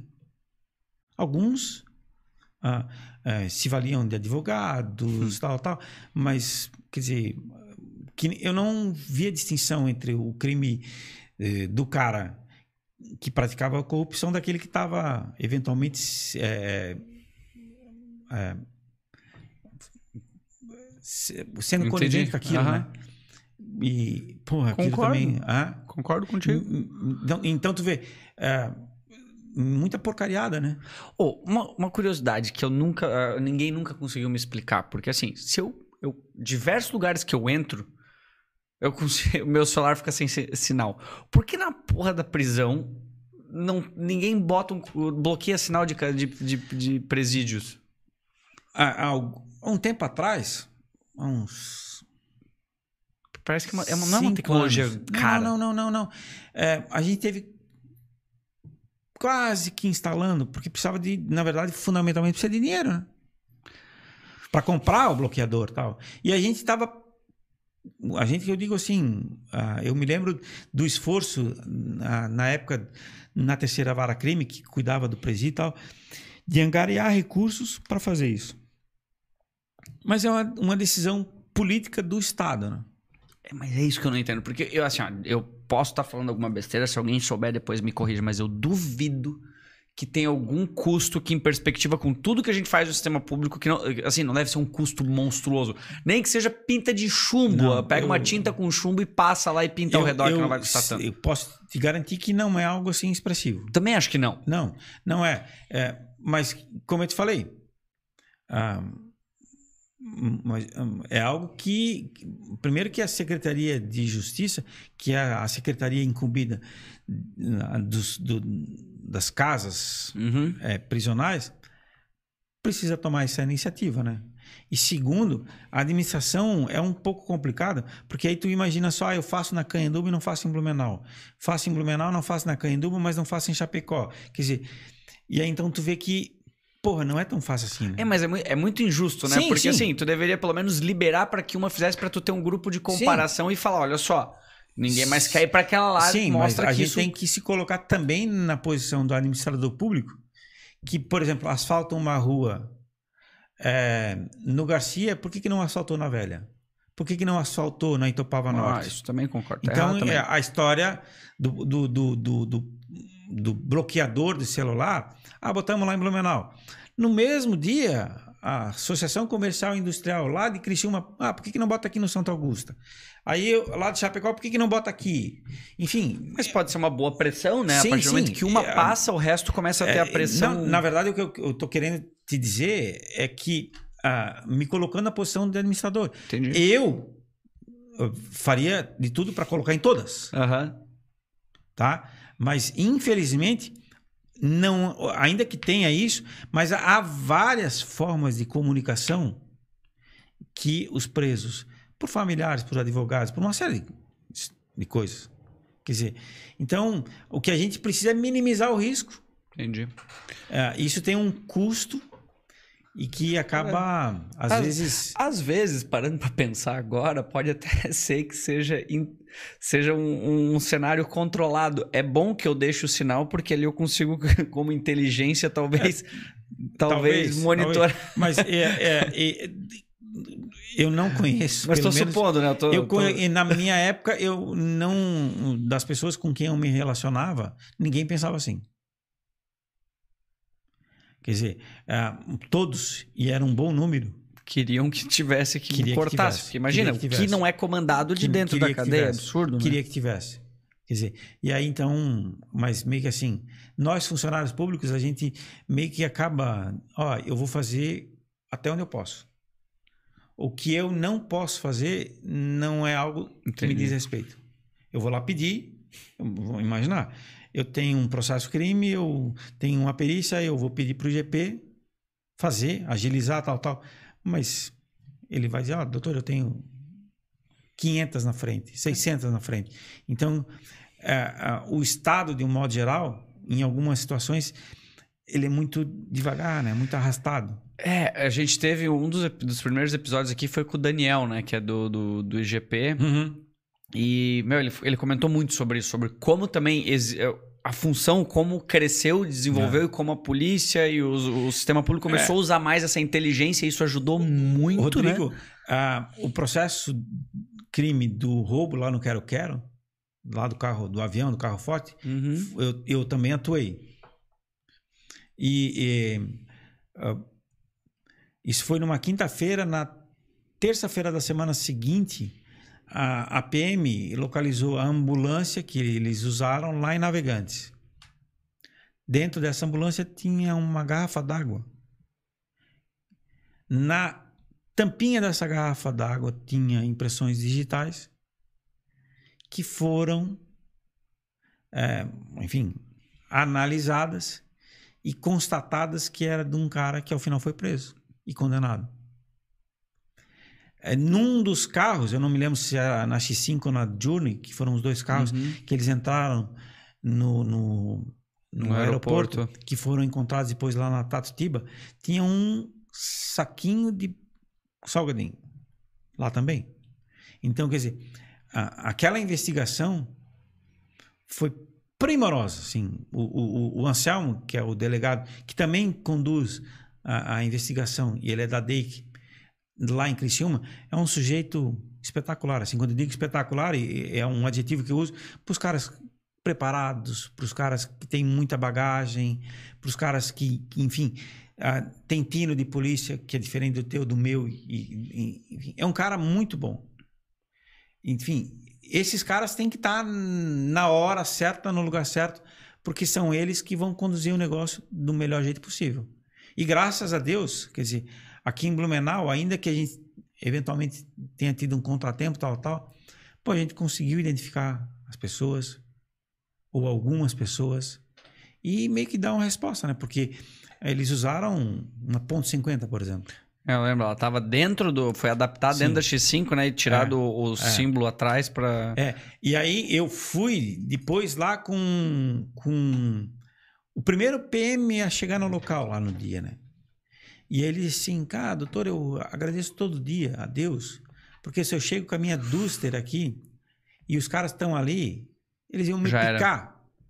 É, no- nos, nos carros fortes, é, é, houve munição que atravessou a blindagem e lesionou dois Caramba. vigilantes. Quer dizer, o cara tá dentro do. De um carro blindado. Carro dizer, foi- A, a- a munição furou com Caramba. um pedaço de manteiga. Meu Deus. E aí, então, quer dizer, para esses caras, meio que a força. Ah, talvez a PM, algum. algum. algum. Algum sei lá, BOP, alguma Uhum. coisa assim, tenha um, um equipamento. Mas pro cara que tá no dia a dia não tem, não aqui. tem, não tem, não tem, não tem, não tem. Não tem, não tem. Não tem. E assim, algo espetacular, né, que aconteceu aqui em Blumenau. É, e, e é muito legal isso pelo fato de ter essa conexão, de ter essa evolução das partes envolvidas, do- da perícia conseguir captar, É. da tecnologia ajudar, desse pessoal trabalhar nessa sinergia e mostrar a eficiência. Porque isso É. E- faz então, uma diferença é, enorme, e né? Tu vê, eu meio que às, às vezes fico repetitivo. Tudo lá atrás. Tu conhecer as pessoas, tu confiar nelas, serem bons profissionais, prestar um serviço com qualidade. Quer dizer, esse é o funcionário público, esse é o servidor público que muita gente é, menospreza, exacra, enfim. quer dizer, esses caras que fazem com que a gente minimamente consiga circular pela cidade de uma maneira assim satisfatória tal. Ah, tem problemas? Tem. Mas, quer dizer, é- a gente muito demoniza o funcionário público é, por conta daqueles maus funcionários públicos. E, infelizmente, se esquece daquela imensa maioria que, porra, estão lá diariamente se expondo para dar tranquilidade para ti, para mim, para todo mundo. Quer dizer, e a gente é muito falho nisso, né? Porque a gente acaba não reconhecendo esses caras.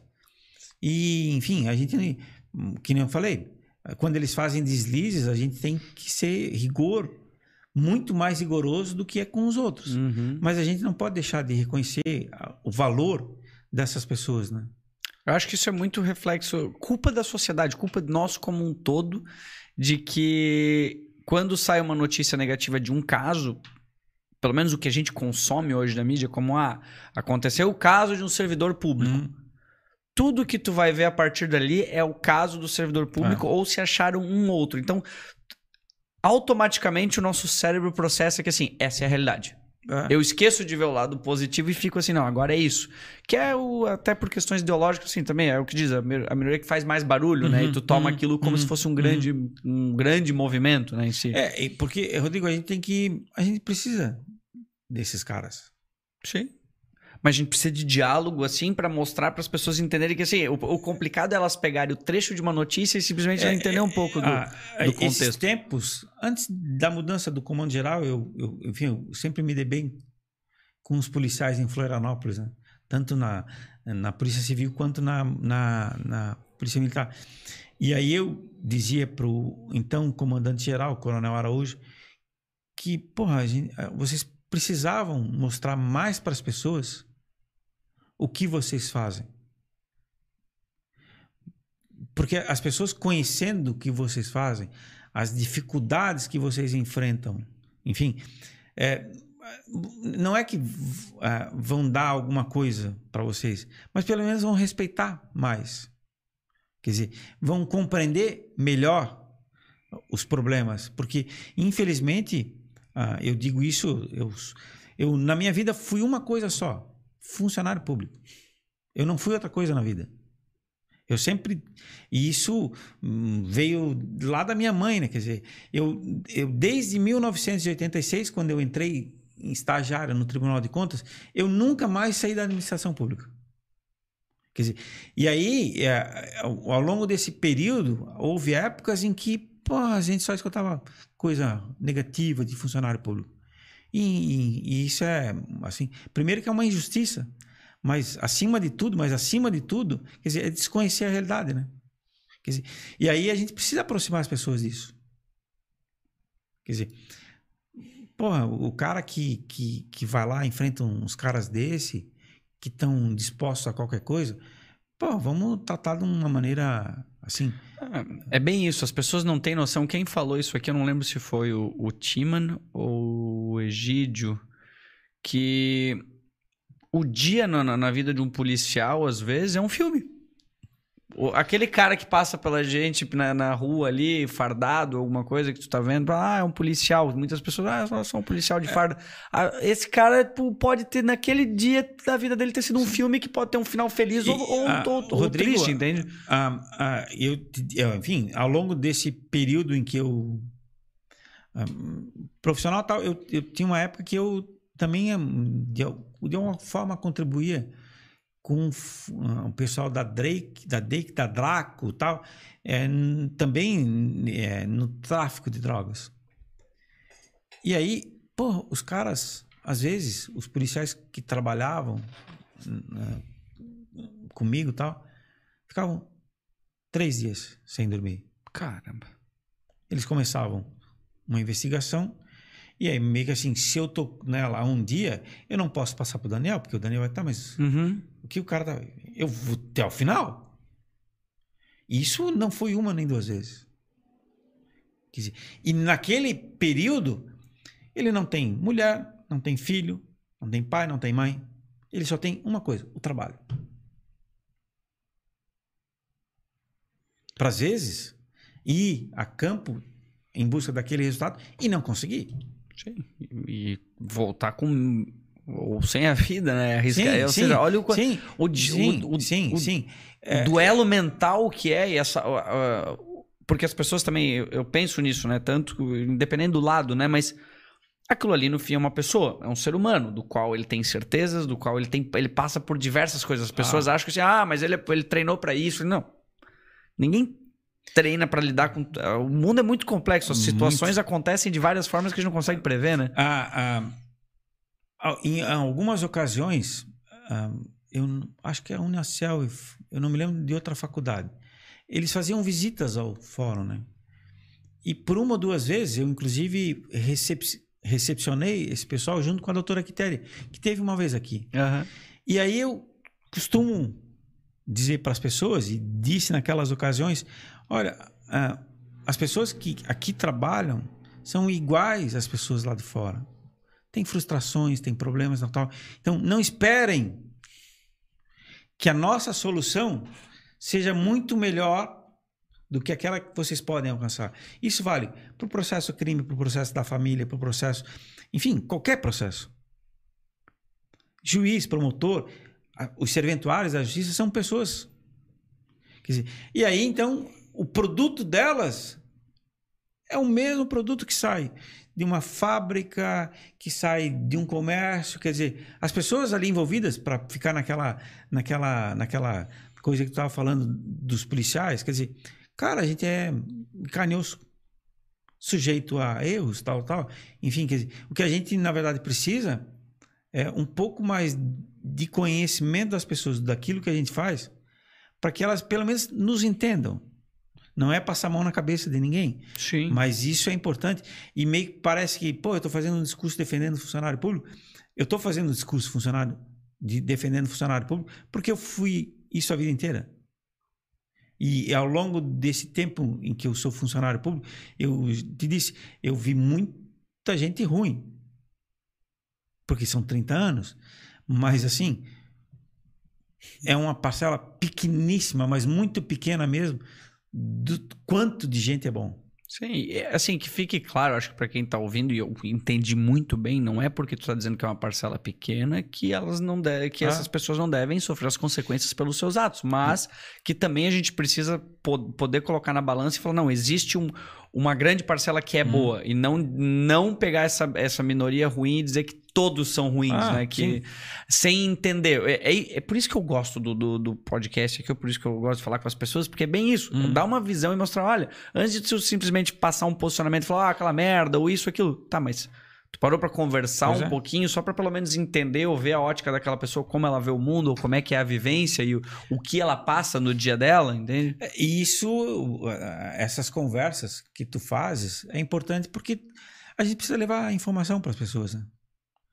É, a gente está numa época em que os caras estão se voltando, eles só querem ouvir o que eles querem, Quer dizer, o, o diferente para eles não presta, quer dizer, e a gente se forma como cidadão ouvindo todos os lados. Exato.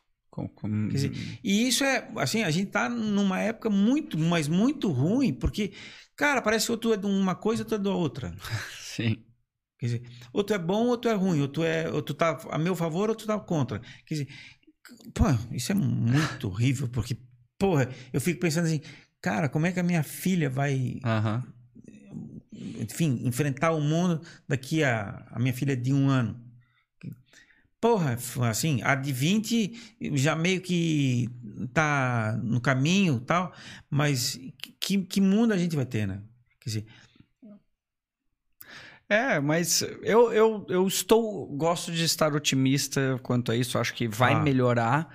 Porque eu acho que as pessoas estão percebendo um pouco mais. E é que é tudo muito novo. A internet, no momento que ela tá, a velocidade das informações, eu acho que as pessoas foram bombardeadas com uma forma de, de consumir informação e ainda estão aprendendo a lidar com isso. E percebendo que, principalmente, a credibilidade e a- os lados opostos, sabe? As pessoas estão começando a ver um pouquinho.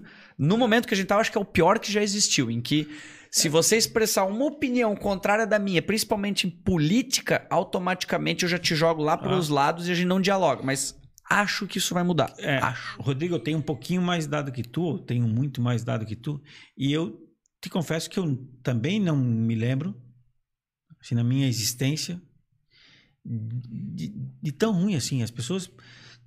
Porra, é um negócio. Eu não consigo explicar, eu não consigo achar que é só por conta da política. Tem algo por trás disso maior, quer dizer, e eu fico me perguntando ah, as pessoas estão se afastando uma das outras, tal, tal. Se- enfim, eu não. Eu não acho que seja só, de novo, para falar por conta do Bolsonaro ou do Lula. Quer dizer, tem algo. A gente está meio que sendo intolerante ao Concordo. extremo. E isso faz mal para nós, né? Porque a gente acaba tendo menos pessoas ao redor, é, conversando menos com as pessoas, sabendo de menos coisas, enfim. E isso é, meu, o que faz o ser humano um sujeito muito legal é essa troca de experiências, né?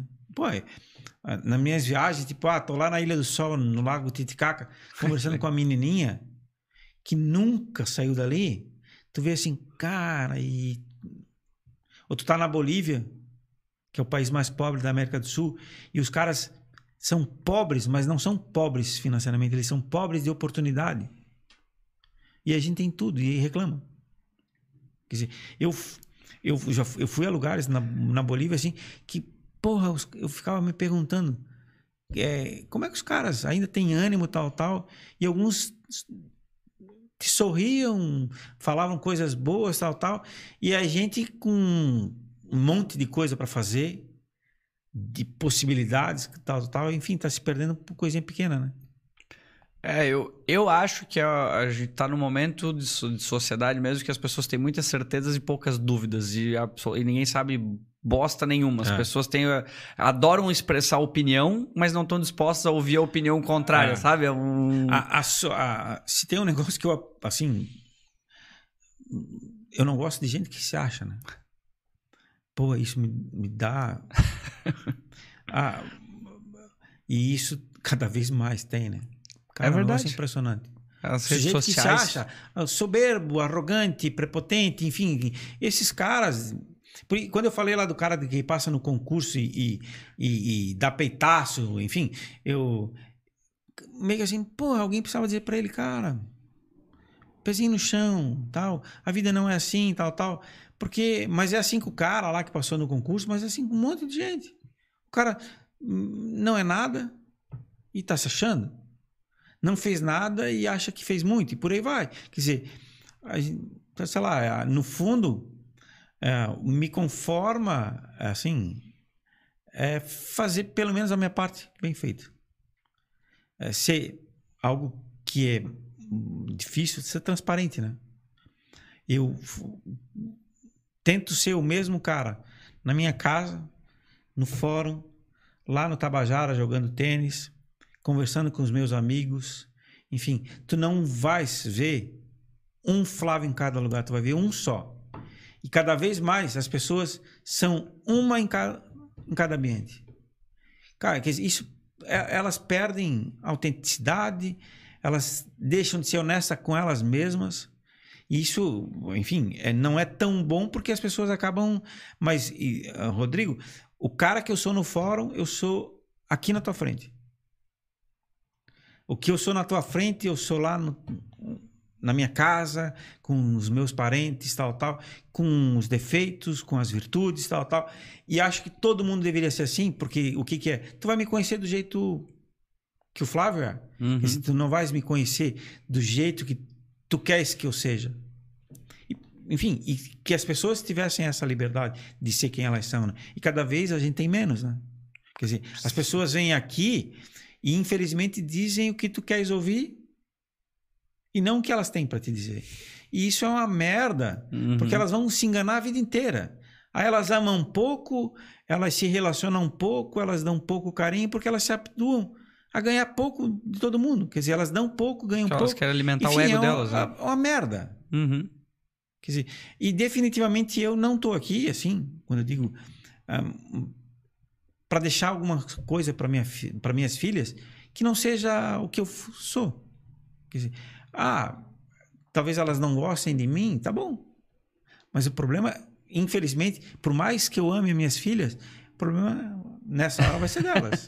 Mas enfim, isso eu te digo porque, cara, essa é a, a falsidade é ruim para todo mundo, né? Mas eu acho que é muito pior pro cara que tá sendo falso. É.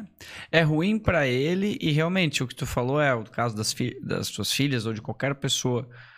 O melhor presente que tu pode dar, eu acredito que seja, é ser verdadeiro e a pessoa poder analisar e aproveitar aquilo Sim, e valorizar sim, aquilo e sim. usufruir da melhor forma, sim, né? Sim, sim, sim. Então, quer dizer, a, a experiência profissional, pô, eu fui professor, né? E eu era o mesmo cara que era no fórum e ela lá. E isso, pô, os caras não compreendiam, né? Mas eu dizia pro cara assim, era muito direto, muito direto. Os outros iam lá, eram polidos, tal, tal, tal, tal. Mas não era o meu jeito aquele. Talvez até pudesse ser, se eu quisesse almejar alguma coisa, tal. Mas eu tinha um compromisso comigo de ser transparente. E assim, ó, a, a, a experiência da docência é algo extremamente enriquecedor. Porque todo dia eu entrava numa sala com 10, 20, 30 pessoas diferentes, com expectativas diferentes, que me exigiam de um modo diferente. Então, quer dizer, cara, aquilo era para mim uma das atividades que eu tive ao longo das, Que mais assim que eu gostava, que eu realmente gostava. Não ganhava quase nada, mas me satisfazia um monte. Mas aí tu chega lá, enfim. É, a- a- enfim, de chegar na nona fase pro cara dizer, querido, tu tá te enganando. Vai para casa, diz pro teu pai, pra tua mãe, que não é isso que tu queres.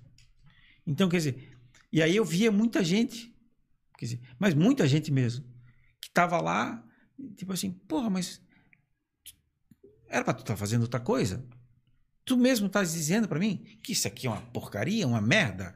Quer dizer, e tu estás aqui quatro anos, cinco anos, te enganando, gastando dinheiro, incomodando aos outros. Quer dizer, então tu vê, essas pessoas vão fazer isso a vida inteira. Culpar o, o, o que elas não têm controle, culpar o ambiente, não absorver. Não é? E- Exatamente. E- Então, quer dizer, e aí às vezes eu ouvi assim, ó. é, pô, um cara bom, bom, bom. Tá, esse cara vai conseguir o que ele quiser. Vai passar no concurso para juiz, para promotor, para procurador, para advogado o que ele quiser. Cara, e dali a um ano, dois anos, três anos, via nada. Não deu nada. Cara, mas onde é que ele errou? Ou foi eu que errei na avaliação, mas, enfim, essa avaliação não era tão errada porque isso era para um, dois, no máximo, por semestre. Quer dizer, e aí então tu vê, cara, as pessoas estão se acostumando com pouco. Nada contra, se isso for consciente. Uhum. Mas tipo assim, porra, por que que eu vou contentar-me com 10 se eu posso ganhar 30? Uhum. Por que, que eu vou me contentar com um pouco se eu posso muito? E as pessoas estão achando que o pouco é o, é o bom, enfim, quer dizer, isso é meio que um, um discurso para, olha, vamos, vamos, vamos, vamos, vamos. E é bom para todo mundo. Quando as pessoas se sentirem realizadas, elas são mais felizes. Elas amam melhor, elas amam, elas amam mais, elas enchem menos o saco dos outros. Sem dúvida. Não é? Quer Gente feliz não enche o ah, saco. mas para. os- Por isso é que tem tanto chato, né? Muito chato. Quer dizer, cara, eles são chatos porque eles são chatos mesmo, eles são umas merda. Não é? Tipo assim, cara, vamos. E, e, e- e que nem tu falou, e se culpando, mas muito mais aos outros. Tipo assim, É. pois é, eu não tive chance. Ah, eles. Pois é, é bem professor lá na faculdade não foi bom. Pois é. E, cara, ninguém vai passar a mão na cabeça do sujeito. E eu escutava isso às vezes. Ah, mas doutor, eu tenho dificuldade, não sei o que, querido. Sinto te dizer. A mas vida não é arco-íris É. e pula-pula, a gente comenta Isso vale para qualquer área. A gente tá falando no mundo jurídico, mas, porra, em qualquer pra área. tudo. Vale para tudo. Vale para tudo. E aí, então, ah, eu não sei se, se, se, se a expectativa da nossa conversa era mais ou menos essa, mas meio que assim, eu não tenho muita coisa para falar além do que eu tô te falando. é, mas eu acho que eu sou um cara que não perdi a fé nas pessoas e eu procuro incentivá-las sempre a ir atrás do melhor. Quer dizer, pro bem delas, né? Porque no fundo eu quero bem as pessoas. E aí, tu falou, mesmo um cara que fez alguma cagada, pô, dali um tempo a gente precisa ter boa vontade com ele, né? Eu concordo. Meio que assim, pelo menos para poder avaliar melhor e dizer, ó, não, eu não posso te ajudar. Porque, tipo assim, ó, o cara lá que tem. ah, eu. ah, um dia, o, o- quem, eu, o, o- quem montou lá, quem dizer, estruturou, quem ah, o PGC, o pro- primeiro o grupo catarinense, um dos caras era um tal de 70, né? Aí eu assim, porra, quem é 70, né? Pen- Pensei que 70 é um cara velho, né? Tal. Aí um dia tô lá na penitenciária aqui, o, o diretor assim, ô, doutor, o 70 tá aí. Opa, eu quero conhecer o 70. Pô, um sujeito conhecidíssimo, tal, tal. O cara tinha mais ou menos a minha idade, mas tinha 30 anos de crime. E preso, ele já estava uns 20 e pouco. O PGC foi fundado em 2003.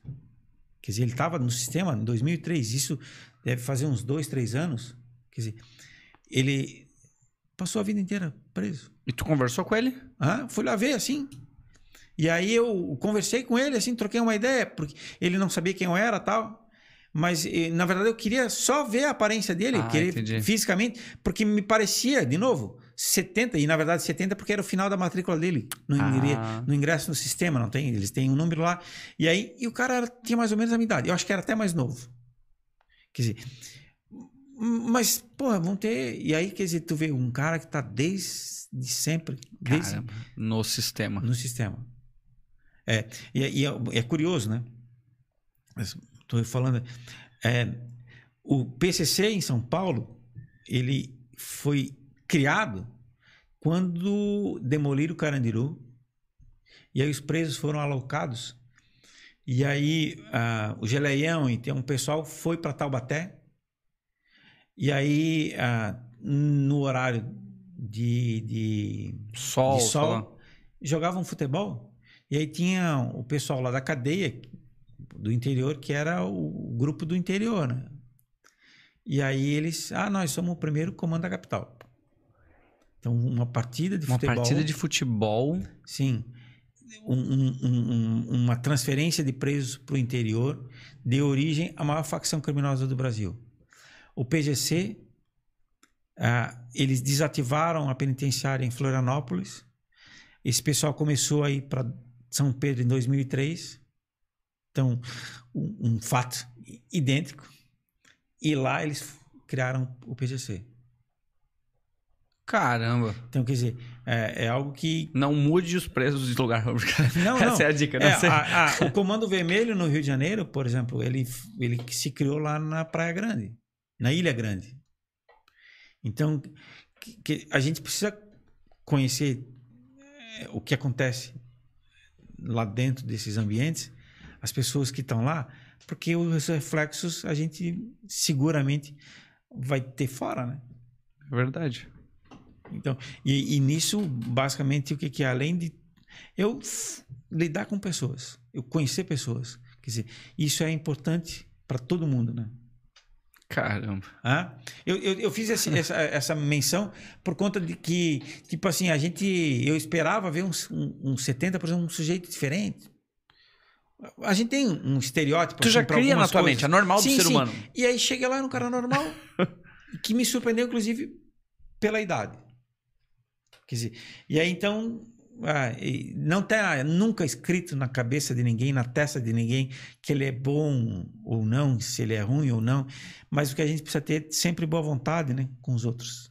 Quer dizer, e isso eu tive a minha vida inteira. Mesmo na pior situação que de repente o cara tava, e eu já fiz júri, por exemplo, né?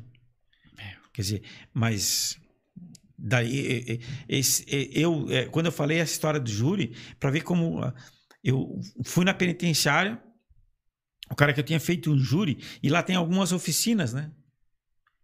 E, e na penitenciária hoje faz enfim, alguns meses que eu não vou lá mas eles cortam coisa com tesoura enfim são presos que estão recomendados e aí o, o- o- eu levei até um assistente de uma outra promotoria eu conversando assim com ele com o preso E o preso com uma tesoura. com a tesoura, com a tesoura. E aí, depois, aí eu toco adiante, vou conversar com os outros, tal, tal. Aí o assistente, ah, mas tu tá puxando o quê aqui? Ah, tô puxando um 121. O doutor Flávio fez o júri comigo. 121 é. É um homicídio.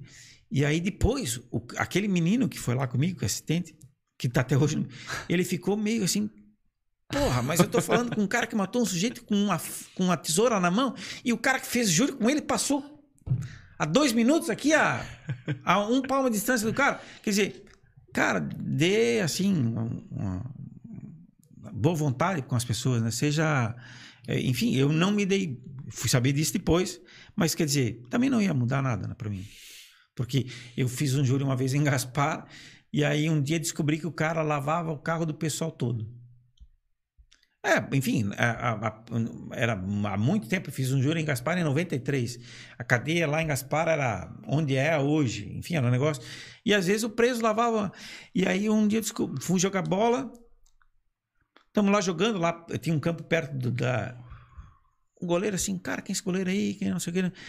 Aí, não, não. o goleiro é preso. Quê? Eu disse, sim, não faltava o goleiro lá no time da polícia e levaram preso. Enfim, mas era um. eh, Eu disse assim, cara, que loucura. Que loucura. É um negócio. Então, tu vê que. Eu, eu, eu Ele era era um bom promotor- goleiro, pelo menos? Eu não me lembro, eu não me lembro. Mas, enfim. Imagina o- que merda a se qualidade, alguém- A qualidade maior, ou a característica maior. né? Mas imagina que merda, o preso é goleiro, daí do nada alguém, mas lá, o jogo empata. E agora, o que, que é? Penalidade máxima. É, o- e aí então, Rodrigo, quer dizer, se, se, se alguém de repente falasse antes, o cara de- ficava meio preocupado. Aham. Eu era promotor em Timbó, aí eu jogava bola toda semana lá, na quarta-feira. Aí um dia cheguei pro juiz com quem eu trabalhava, que me levava lá, eu, eu já morava em Blumenau, ou eu não vou mais. Porra, Flávio, mas por que tu não vai mais, tal, tal? Esse cara, tu viu no, ontem, no outro time, quem tava? Aí ele assim, tá, não, não me lembro. É, é, nós tínhamos proposto uma ação, na época podia isso, e eu e o juiz deu o afastamento do prefeito. Caiu o prefeito e caiu todos os secretários. No outro time que eu tinha jogado no dia anterior, estava o prefeito afastado e dois secretários. Meio que assim, porra, eu não vou mais lá, né? Quer dizer, e, e sim, não fui mais lá. Quer dizer, eu não tinha problema, mas daqui a pouco o cara ia ter um problema. né? Sim, concordo. Quer dizer, então é, eu tô te contando essas coisas assim para ver que, pô, às vezes a gente se depara quando tu, tu queria ver coisas pitorescas. Ah, é, en- enfim, eu algumas vezes me deparo com essa situação. Às vezes nem sei, nem sei quem é o cara, Mas A história do preso, a gente falou. mas do, do prefeito, dos secretários, quer dizer, e aí tu tenta minimizar ó, problemas para ti, né? E enfim, porque nem todo mundo eh, compreende essa tua função, porque infelizmente a, a, a sociedade não vê o que tu faz, mas contra quem tu faz, ele nunca se E muitas Tipo vezes assim, é o cara que praticou mais... o ato de corrupção, é o cara que praticou o crime, é o cara que sonegou. E eu não estou falando do, do, do, do, empresário que teve uma dificuldade. Estou falando do cara que realmente faz muita maldade para ganhar dinheiro, não pagando imposto, né? Porque meio que assim, porra, tu paga, eu pago, por que o cara não vai pagar? Não é? Quer dizer, o pobre paga, o pobre não tem escapatória. O pobre é o que mais paga. Mas sim, e aí o ricão. E eu já, já, já, já, já fiz interrogatório de, de cara que estava sendo processado por sonegação. Uma das perguntas lá na primeira parte do interrogatório é quanto é que o senhor ganha? Qual é a sua renda? Ah, 10 pila. Cara, eu disse, cutuquei o juiz, pergunta o cara dele. O cara chegou com um Porsche Cayenne, então não dá, né? Então, quer dizer, aí esse pessoal acha que a gente é burro. Não, né? Então não, não subestime a gente. A gente pode até ter carinho meio de tanso. Ou às vezes se fazer de tanso. Mas a gente não é. Então, quer dizer, esses caras, assim, porra, eu fico louco. eu imagino. Ai, Te aí eu- conhecendo um pouco Sim, mais sim, agora, sim, eu imagino sim. isso. Sim, deve- sim, sim, sim. E é engraçado, né? Porque às, vezes o, o cara aqui envolvido, ele não tem esse comportamento. Agora, o, o- assim, o- vamos dizer, o bandido comum que a gente chama. Mas aí tu imagina, né? Ah, pô, o cara, é, o cara é um ladrãozinho, entrou lá na tua casa, sei lá, carregou o, monitor lá Uhum. uma televisãozinha de dois, três pila. Porra, e aquilo, o cara lê na rádio as ocorrências, tal, tal, porra, que. E o cara que sonega 30, 40, 50, 60 milhões. E esse cara faz mal para todo mundo, mas faz muito mais para o pobre que precisa de educação. A gente paga, o pobre não tem isso. Saúde, infraestrutura, quer dizer, esses caras precisavam ter assim uma resposta nossa muito mais, né? Que- dizer, eu me lembro de Timbó, o cara fez um rolo desse e aí eu disse pro pessoal que jogava bola assim, cara, ele tá, fez essa merda toda aí, vocês estão tratando o cara como, manda ele pelo menos embora, né, daqui. Minha es- expressão, fudeu com vocês Aham. e vocês estão achando isso normal? Mas é verdade. Quer dizer, a gente, enquanto sociedade, precisa reagir às vezes, né? Quer dizer, e aí eu tô te dizendo isso porque ah, naquela nossa conversa eu comecei dizendo que eu tenho origem simples. Eu não me esqueço delas. Mas a gente precisa, enfim, de alguma forma, tratar essas pessoas bem. E, e- e ter passado, sei lá, 20 anos fazendo sonegação fiscal me deixava extremamente indignado com tudo que eu via. Porque, tipo assim, cara, não sou eu que vou pagar essa conta. É o cara que vai pra fila no posto de saúde. É o cara que passa a noite na fila da escola pedindo vaga pro, pro, pro filho. Quer dizer, são esses caras que pagam a conta, enquanto que o cara viaja para a Europa. É verdade. E então, isso eu eu, eu já viajei algumas vezes, quer dizer, aí eu tô lá em Nova York, e aí eu vejo o cara lá, às vezes, ó, meu cliente aqui, ó, querido. Então, e aí ele vai lá e chora, estamos com dificuldade financeira. Deixei de pagar, fiz rolo aqui, em- eh, comprei nota fiscal das noteiras, não sei o que, não sei o que, porque Aham. estou com dificuldade, financeira de pagar. E ele bem. Então, não, né? Quer dizer, eu acho que isso é meio que aquilo. Pô, vamos ser. tu engana muita gente, mas tu não engana todos. E eu, agora, sei lá. Entendi. Daí, às vezes é- é, faz sentido o que você tá falando. É, às é, vezes então assim, isso me e dá muita tu fica com a é. imagem do vilão, às Ah. vezes. Sim. Sim. E eu, e eu vejo, assim, coisas que, porra, me deixa muito louco, né? Essa é uma delas. Quer dizer, e, e, e aí eu fico mais louco ainda porque as pessoas ficam bajulando os caras, tratando os caras como não sei o que, não sei o que.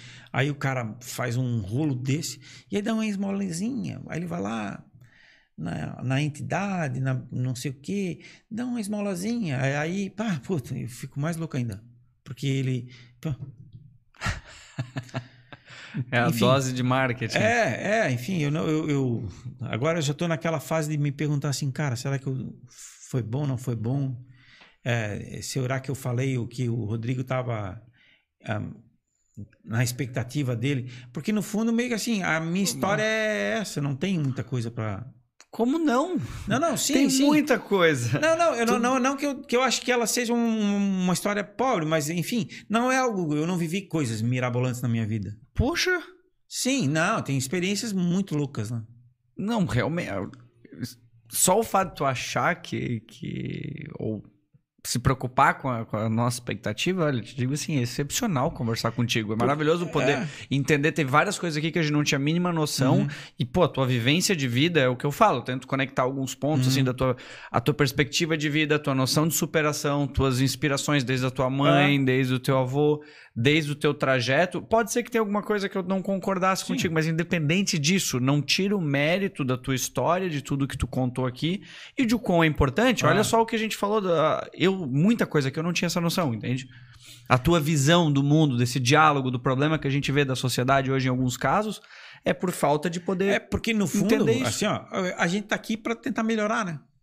Sim, pra evoluir, que seja Ah, pessoalmente. Sim, sim. ou- Melhorar como pessoa, como Isso. sociedade, para o meu amigo ser melhor amigo meu, me compreender melhor, para minha mulher, é, enfim, tudo isso. Quer dizer, se o cara não se abre, porra, ele não vai evoluir. Exatamente. Quer dizer, e, e- e- e tu, tu evolui na medida em que tu também escuta coisa que tu não quer ouvir, porra. Concordo. Não é? Quer dizer, cara, eu fico louco quando os caras estão. Agora a moda é. É. É um termo lá. É, não é lacrar, é cancelar. É, como tem, é que essa, é? tem de lacrar, né? Que é o, pessoas... É, os caras. É, É, cancelamento. É. cancelamento. Eu cancelamento. cancelar o cara. Quer dizer, na menor divergência que eu tenho com o cara, eu Quero cancelar aquela Cara, pessoa. ima- imagina só, a vida do promotor de justiça é tentar convencer as pessoas do que ele está fazendo é certo.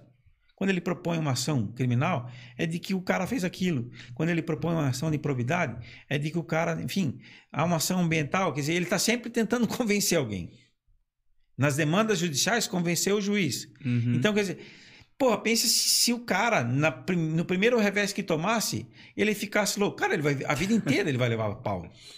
é verdade. Porque a vida inteira o, o trabalho dele vai ser esse, de convencer as pessoas. Quer dizer, no júri, tá lá sete caras que eu não conheço que vão ter que confiar naquilo que eu estou falando. Então, quer dizer, eu não posso ser um sujeito que me feche. Ao contrário, né? Quer dizer, eu só vou conseguir convencer alguém se eu me expressar. Eu, a, a pessoa só vai entender o que eu quero, o que eu penso, se eu conversar com ela. Dizer, e isso, Rodrigo, infelizmente, cada vez tem menos, né? Menos diálogo. Mas sim, né? É, é verdade. Sim, né? Mas o engraçado é que isso até nas casas, né? porque tem cara que não casa, que não com- conversa com a mulher, que não conversa com os filhos. Cara, eu digo, penso assim, né? Que merda que vai virar isso, né? Aham. Hã?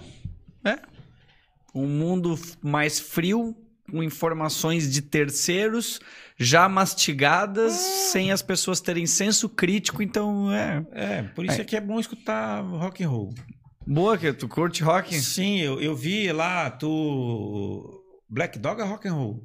Do Led Zeppelin, tu fumando charuto. Ah, sim, foi o, o Daniel que fez, que botou a música ainda, É, que gente tava enfim, aqui. eu sou um cara, assim, muito ligado em música, mas Ah, é. apaixonado, cara. Eu agora eu tenho me, me, me policiado, mas eu escuto música muito alto Sério? no fórum. Sim. Tu faz todo mundo ouvir junto contigo, então? É, é, a minha assessoria sabe que não entra pagode, rap, não sei o quê, né? Hum, Sertanejo, essas coisas. Mas eu me lembro é, numa. Eu trabalhava antes no quarto andar, né? E aí um dia eu tô lá almoçando no fórum, na época ainda tinha a, a juíza que trabalhava no terceiro andar e disse assim: Ô Flávio, pô, tá escutando música muito alta, não sei o que, tal, tal. Aí eu olhei para ela assim: pô, Fulana, é, da minha música tu não vai morrer, mas aqui- quando tu vai fumar o cigarro lá no banheiro, que a tua fumaça sobe, pra, sobe, isso vai me fazer mal, né? Vai Aí ela assim, dedos. não, não, não, tudo bem, tudo bem, tudo bem. Cara, porque meio que assim, é uma forma que eu tenho, e a minha assessoria sabe, né? Quando eu tô escutando música muito alto, eu Pau tô tá produzindo, pegando, tá, o negócio tá- produzindo, entendi. mas produzindo, tô concentrado muito. E aí eu sou, às vezes, muito, muito multitarefa. Eu tô escutando música alto, tô digitando, tô com o monitor aqui aberto, então tô escrevendo e lendo. E às vezes eu pego E ainda faz uma percussão ali. Sim, uma réguazinha tal, e porque o que, cara, eu, é a forma que eu tenho de me. Que assim, legal. é, e acho que a música é um negócio espetacular. Então, aí quando eu vi. Pô, o cara pelo menos tem um gosto razoável. Não sei se é dele, mas escutar Led Zeppelin é um negócio Não, eu interessante. curto né? muito. Dizer, Eu curto e- demais rock. Sim, sim. É, de um cara que já foi lá um- uns 100 shows na vida, né? Ah, Talvez é. mais. Qual o show mais marcante que tu já foi? Porque, no fundo, Cada o um é cara, o cara um. faz, assim, do gosto. Eu já vi os Stones umas seis vezes. Caramba. E o YouTube também por aí. Mas eu vi Black Sabbath. É. Eu, eu vi Guns N' Roses duas vezes. Eu vi no Axel, no, no Rock in Rio, lá em 91. Pô, então tu viu ele no, no, no sim, na- sim. Aí no- depois, no há uns auge, dois assim. anos, eu vi em Curitiba a voz dele se acabar em uma hora e meia. Sei. Quer dizer, o Ozzy, que é um cara que tem voz para uma hora e meia. Quer dizer, então eu vi, pô, muito cara legal, né? Que massa. Ah, David Gilmour, ah, Roger Waiters, dizer, mas eu vi também os nacionais que hoje a gente, porra, olha assim, eu acho que isso é um pouco reflexo, não, não me leve a mal quem gosta de, de, desse tipo de música, mas pô, lá em, em na Palhoça tinha um, um clube lá que se chamava Pirâmides, e eu quando era novo, então eu lia bastante e escutava muito heavy metal, né? eu gostava de... Ah, tá, tem um show lá e eu ia pelo evento, né? Pô, fui lá, Cara, eu vi aquele, o sujeito ensandecido. O, o- o Renato Russo fez um, assim, cara, ele fi- tava possuído naquele dia. Ah, é. E aparentemente era um negócio assim, meio que, que, que era pra ser aguinha com açúcar, né? Pais e filhos, tal, aquele negócio Aham. choroso tal. Mas, cara, um negócio louco, louco, louco, louco, louco, assim. Esse cara, esse sujeito é um piradaço, piradaço. Então, quer dizer, e eu, eu vivi essa época, assim, pô, de paralamas e não sei o quê, quer dizer, hoje o cara. Pô, olha, olha, olha. aí. Sabe o que eu vejo dessas músicas? Hum, Todas elas, com o tempo, elas se mantêm até hoje. Sim, é, é um- As músicas que surgem hoje, hits ou coisas assim, pode, pode ser que elas voltem no futuro, mas essas músicas nunca deixaram de ser O- o- música e geração por geração. Rodrigo, a gente tá, às vezes, a, a gente na nossa conversa passou em algumas horas por excelência, né? Assim, ah, eu falei de policiais, tal, tal. Eu gosto, assim, sou apaixonado pelos Stones. Cara, eles vão fazer ano que vem 60 anos. Qualquer cara, mas qualquer cara que esteja trabalhando com 60 anos de tempo de serviço já é um sujeito espetacular. O que ele faz há 60 anos não pode ser um negócio ruim. Quer dizer, e aí tu junta que eles fazem tudo isso milionários. Eles só fazem isso porque eles gostam. Eu sou seu promotor porque eu gosto. Então, quer dizer, é uns caras assim e, porra, eu fico impressionado. E o que eles Ah. fazem demanda fisicamente muito. Rodrigo, aí, então, cara, o Mick Jagger tem 70 e poucos anos, oito filhos, não sei o que, quantas mulheres. Cara, ele não para. Eu já vi show dos Stones de baixo, de cima. Cara, ele. Eu vi três shows do Paul McCartney. Paul McCartney toca três horas. Que demais. Três horas. E o cara tem quase 80 anos. Ele não sai nenhuma vez do palco. Então, quer dizer, esses caras têm amor. Porque eles, cara, eles são milionários, eles não precisavam Eles não mais daquilo, precisavam não sei fazer quê. aquilo. Então, quer dizer, no fundo, assim, ó, o que eu. di- Ame aquilo que vocês façam. Porque isso vai ser bem feito, isso vai dar prazer e as pessoas acabar, vão acabar reconhecendo. Pô. Então, quer dizer, esses caras, assim, por isso aqui, tu vê, eu dei uma volta para chegar nos caras. Eu acho, assim, espetacular. E aí, eu sou um cara que lia muita coisa de música, né? Eu não sei tocar nada, mas histórias, assim. Ah, então, porra, é um negócio. Eu me lembro a primeira vez, o primeiro show dos Stones foi em 94, lá em São Paulo, no Pacaembu. A gente tava lá, e aí eu tava com um pessoal que. que- eu comecei a contar as histórias, assim, dos caras. Não deu 15, 10 minutos, assim, se juntou um. Porque, quer dizer, quando tu conhece, além da música, tu- as coisas que tem por trás disso, tipo, o que o cara fez. E eu não quero. Ah, o Mick Jagger não vale nada. O Bono não vale nada. O Roger Waters é um louco desvairado. Cara, eu não quero, como dizia o João Saldanha, eu não quero esses caras para casar com a minha filha. Né? Ah, o Ozzy é um cara que pega um morcego. Enfim, tudo isso a gente sabe que é loro- lorota. Mas, enfim, eu- a- o que eles fazem para mim é que é sedutor, que me dá prazer. E aí eu olho para os caras e digo assim, cara, eles só fazem isso porque, além de fazer bem para eles, é algo que eles amam. Porque não tem outra explicação. Então, quer dizer, a gente tem que chegar na idade deles fazendo o que a gente gosta, é, amando o que a gente gosta, enfim, para ser feliz. Quer dizer, e eu acho que eh, na minha trajetória, assim, o que eu tento é fazer mais ou menos isso. Caramba, eu não tenho nem como agregar nada mais pelo que tu falou, porque da forma É. que tu falou tá perfeito e faz total sentido. E dá pra, dá pra ver isso aqui falando Sim, contigo, sim, entende? sim, dá pra sim. sentir isso. É. E, e, eu- eu costumo dizer, ah, eu, eu sempre gostei, eu queria ser promotor de justiça, né? E, e o Ministério Público sempre foi para mim ah, ah, algo. é, depois de um tempo, é mais, mais ou menos como um, um adolescente, lá com 15, 16 anos, que tem uma paixãozinha por aquela menina na escola. Aí depois ele descobre que ela é meio putinha, que ela dá pra um monte de gente. Dizer, ele não vai deixar de gostar dela, ele vai continuar gostando dela, mas ele, ele, ele passa a saber que ela não é mais tudo aquilo. Então, quer dizer, a vida às vezes te, te, te, te, te, prega esse tipo de coisa, mas tu tem que, olha, pro, pro bem. Quer dizer, apesar disso tudo, eu ainda sou feliz, quer dizer, tu tem que pensar nisso. Não, eu, eu faço, e, e assim tem sido, né?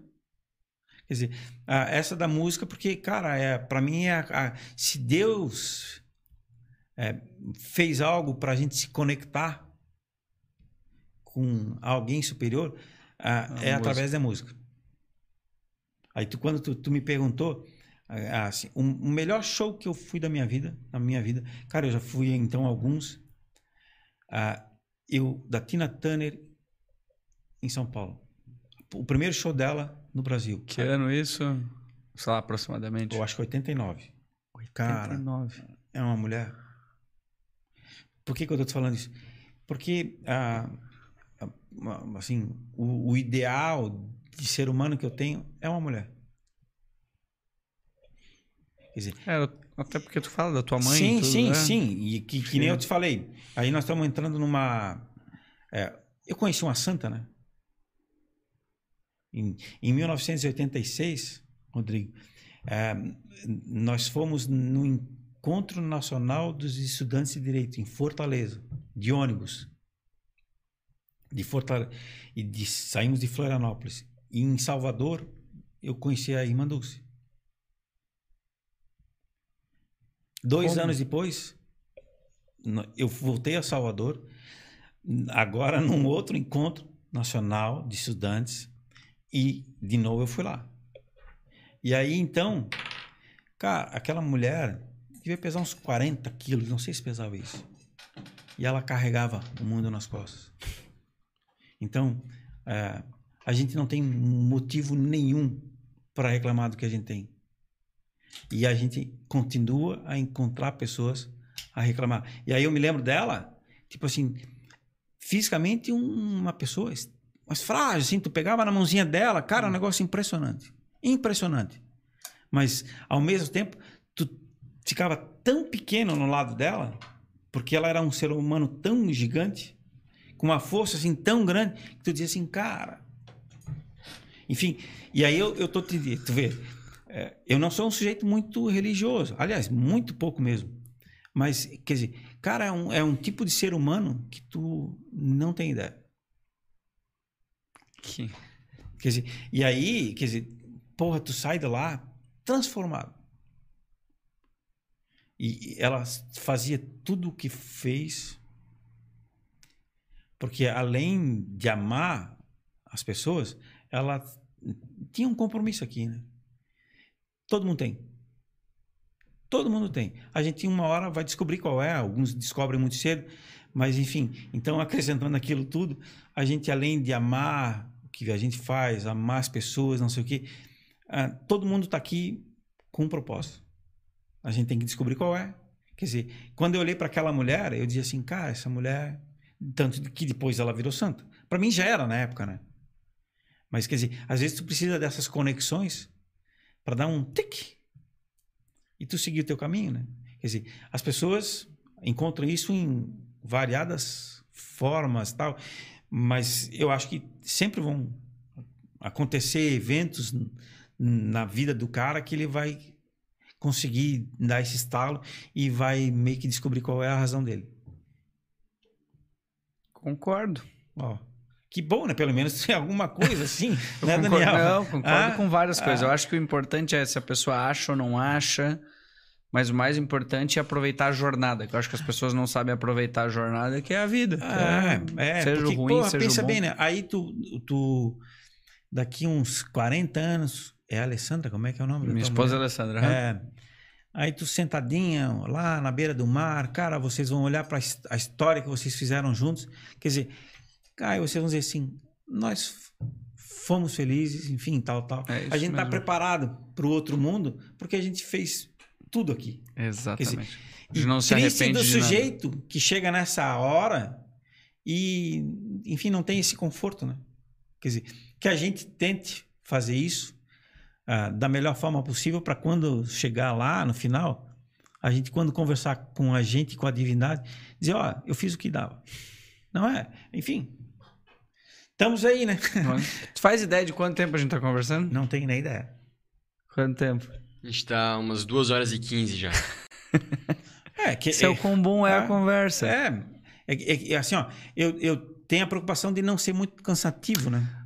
Mas tu não tá sendo que- cansativo. Ah, sim, sim. É porque, Nem um pouco ah, cansativo. ah, ah, Rodrigo, é que meio que a gente é formatado para isso, né? É, aqui é exatamente o contrário disso, pra gente poder Uhum. falar, poder conversar, É, poder é. lembrar das coisas, é isso mesmo. Mas aí tu pensa, né? Aí eu fico imaginando, cara, eu entrei, ele, esse sujeito entrou aqui, eu não pensei que ele fosse falar. Tal, ele falou de um monte de coisa e terminou falando de rock and roll, de amor, de uma santa e que meio que assim, cara, é porque no fundo, no fundo, ah, eu acho que ah, ah, o meu papel é meio que esse, né? Assim, ó, Mas essa que é a beleza aqui, é tu sair do piloto Ah. automático, a gente poder Sim, lembrar das sim, coisas e poder sim, conversar, sim, sim, sabe? sim, sim, sim. Quer dizer, esses tempos eu até postei uma foto que eu tenho com a irmã Dulce. E aí um cara que foi comigo, que é advogado hoje lá em Florianópolis, cara, se lembrou da situação. E, e me falou. E aí eu, depois conversando com ele assim, cara, essas são experiências que a gente vive uma vez na vida e não se esquece mais. Que a gente aproveite bem as nossas experiências, porque às vezes ela passa uma vez só. Exatamente. Dizer, e o cara, isso foi 35 anos atrás. Quer dizer, pra tu ver, né? Porra, tem muita coisa assim que, que tu. E às vezes tu não. A gente tem que estar aberto. com os poros, todos eles abertos, pra gente poder viver esse tipo de coisa, né?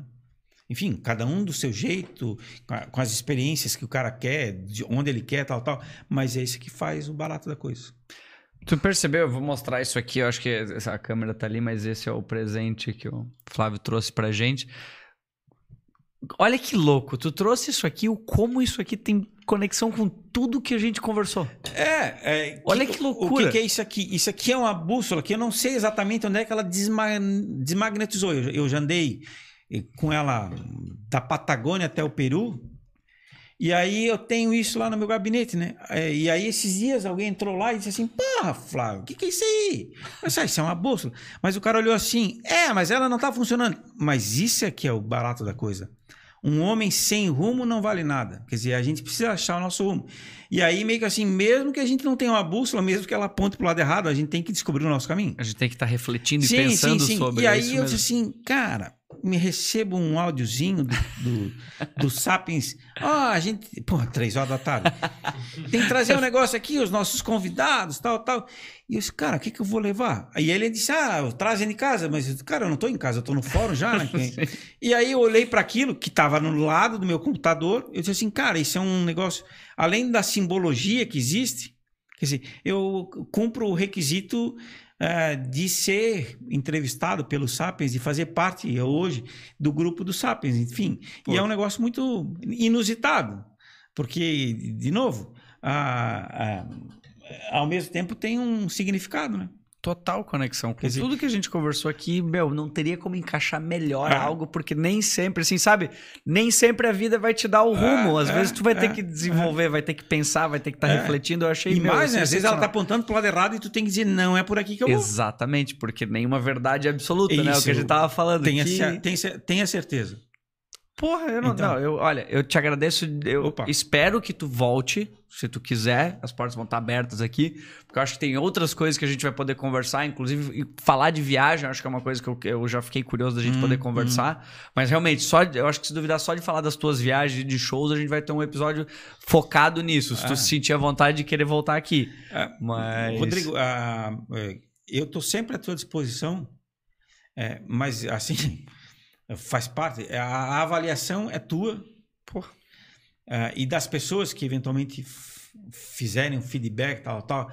Porque, ah, de fato, uma das coisas, as duas coisas, na verdade, que me dão muito prazer e eu procuro aproveitar ao máximo são as viagens que eu fiz e as músicas que eu escutei ao vivo, né? Porque, porra, é um tipo de conexão que é fantástico. Por isso que eu acho que a gente vai ter um episódio futuro falando só Enfim, sobre isso. ah, agora que tu já me conhece um pouquinho e que as pessoas que nos acompanharam sabem um pouquinho de mim, ah, sempre, sempre à disposição. Eu acho que, que é uma das, das minhas, assim, características é se colocar à disposição das pessoas da melhor forma possível. Se eu corresponder às expectativas ou não, aquilo que eu te falei lá no começo da conversa.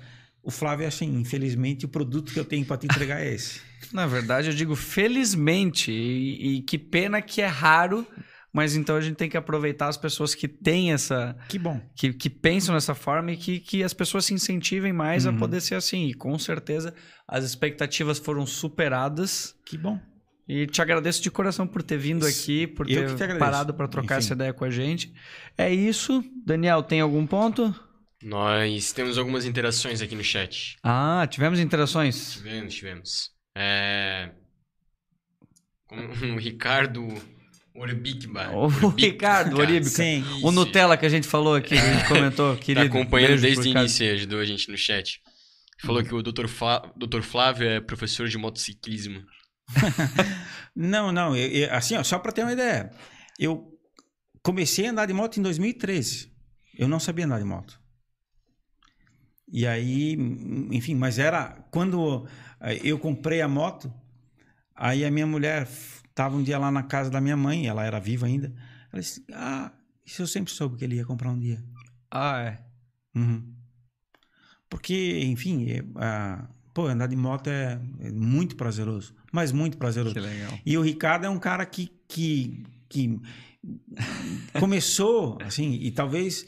Porque andar de moto é como uma série de outras atividades, a gente precisa ser mordido por um mosquitinho diferente. Pra, e talvez ele não tenha sido ainda mordido por esse mosquitinho. Mas quando for, ou quando as pessoas são picadas, cara, viajar de moto é muito, muito legal. Muito legal, muito legal. Ah, não, nós vamos, nós vamos ter um episódio falando só, Só sobre isso. Mas o. Ricardo eu zoei ali do, do Nutella, mas, bom, eu conheço Uhum. de coração meu irmão É, é e é, eu zoo ele. Mas eu lembro dele fazendo, quando ele começou a querer andar de moto, eu lembro dele na empresa andando, fazendo, aprendendo a andar ali. Ele andou É, bastante, então, eu é, ando faz ainda. parte daquele meu discurso. Cara, que se eu com quase 50 anos aprendi a andar de moto, comprei uma e fui, sei lá, três, quatro vezes ao Atacama, fui até o Peru, fui até lá no sul do Chile, quer dizer, cara, qualquer um pode, né? Qualquer um pode. Consegue. Não, o Ricardo é um querido, abraço pra ele. O que mais? Tivemos a Graziela Nazato A também. Grazi, que esteve aqui na semana passada. Grande professor e promotor de justiça. Sim, eu vi a Grazi falando. Enfim, a Grazi é uma. um- a, a ascensão dessa menina é um negócio fantástico. Por méritos, por méritos, porque eu conheço a Grazi desde a época que ela era estagiária. Enfim, e aí então tu vê a bagagem que hoje ela tem, o que ela conseguiu, quer dizer, porra. E a, e a Grazi era uma daquelas que eu, porra, ela pode ser o que ela quiser. Tomara que ela seja hoje o que ela sempre quis. Ah, é uma pessoa excepcional. Foi, foi Sim, muito sim, legal conversar sim, com ela aqui também. Sim. Aprendi bastante Ah. aqui com ela. E daí, por último, nós tivemos a Stephanie Darós. A Stephanie. Ela comentou: grande professor, grande doutor Flávio, tive a honra de tê-lo como professor na FURB. É. A Stephanie, que é a esposa do, do Hilário, que hoje não está aqui, mas logo estará de volta na quinta-feira, que faz parte do Sapiens também. Obrigado a todos, né? Porque, na verdade, é sinal de que eles tiveram, assim, abriram um, um pouquinho de tempo deles para olhar, escutar o que a gente estava fazendo. Enfim, é, E- são pessoas queridas. A gente já tem uma cobrança que mandaram agora, já, já Ah. deixem marcado sobre as viagens. Com Luiz Fernando. certeza, va- vamos. Eu, eu tô muito curioso, a gente vai falar sobre isso. E só para não esquecer também, que eu sempre esqueço disso, quem estiver acompanhando até o final e não se inscreveu ainda no canal, larga a mão de ser preguiçoso e faz isso pelo menos, ou preguiçosa, mas se inscreve no canal, que vai fazer com que esse conteúdo do, do Flávio chegue para mais pessoas. E também não posso deixar de agradecer larilazer.com.br e a InvestWeb. Ah, agora eu lembrei de tudo. É que essas coisas eu tô aprendendo a fazer isso, né? Então, às vezes eu esqueço. Mas Calma, Rodrigo. Tu é um cara novo. A Eu me- jornada é longa. eu me divirto, é, o que importante bom. é- Mas de verdade, obrigado de coração, tá? Eu Foi que um agradeço. vez. privilégio poder Uhum. te ter aqui conversando com a gente pela primeira vez e Uhum. logo pela segunda. Obrigado. Enfim. É isso. Valeu?